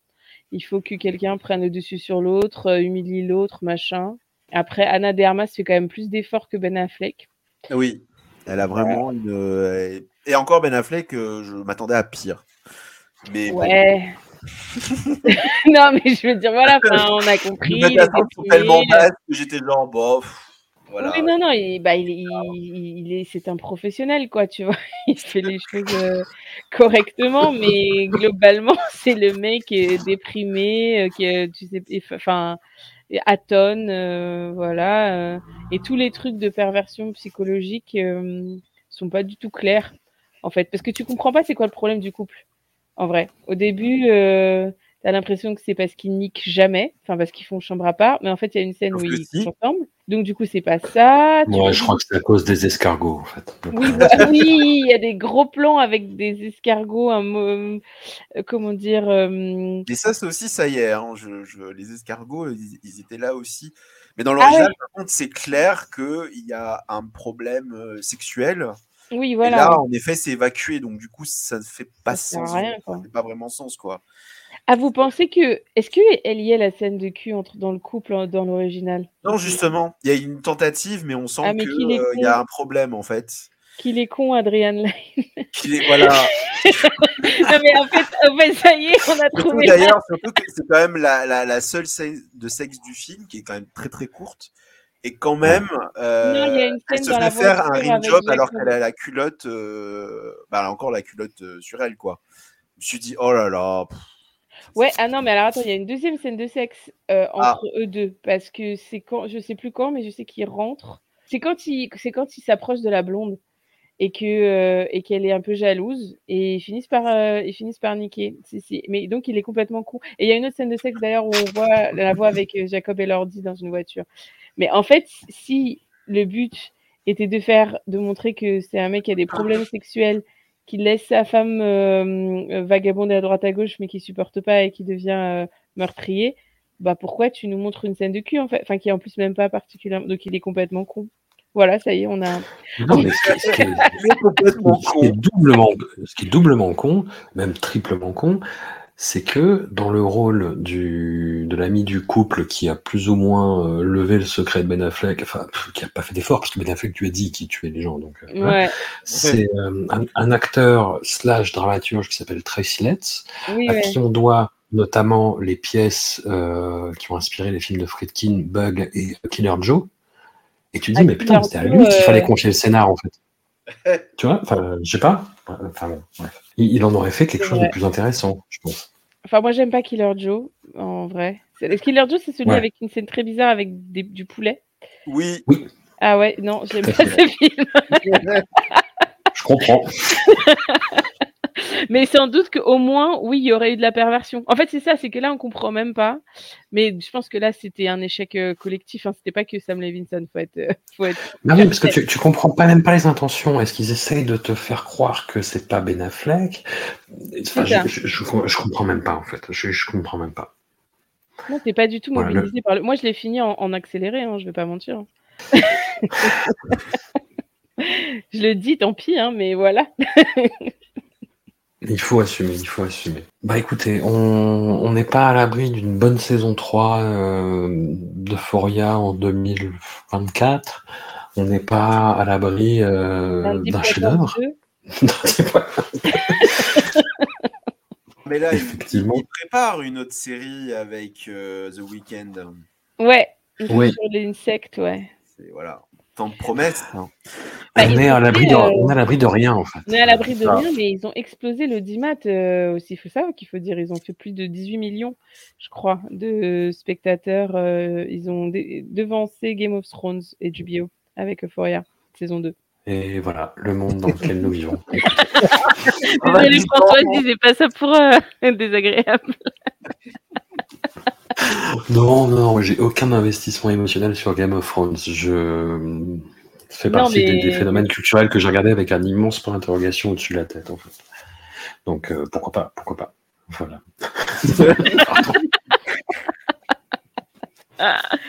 Non mais c'est bien, on fait une fin d'épisode à la Euphoria saison 2 finalement. C'est ça. Férouz, où est-ce qu'on peut te, te- te retrouver pour les, les les- auditeurs qui, ont, qui ont apprécié tes points de vue? Écoutez, euh, déjà merci si- s'il y en a. Mais non, donc vous pouvez me trouver alors sur le site Les Écrans Terribles, donc sur Twitter euh, avec un compte au même nom, Les Écrans Terribles. Et mon pseudo à moi, c'est Féwouz, F-A-I-W-O-U-Z. Voilà, voilà. Très bien. Jérémy, ton pseudo à toi, c'est Gironimox. Ouais, c'est ça? Qu'il change d'ailleurs. Mais euh, oui, oui, sur Twitter. euh, Non, mais sur Twitter et euh, sur Chaos aussi. euh, J'écris mes petits papiers, donc euh, voilà. Chaos Reign, toujours. Un immense merci à vous deux et, et au plaisir. Merci à toi.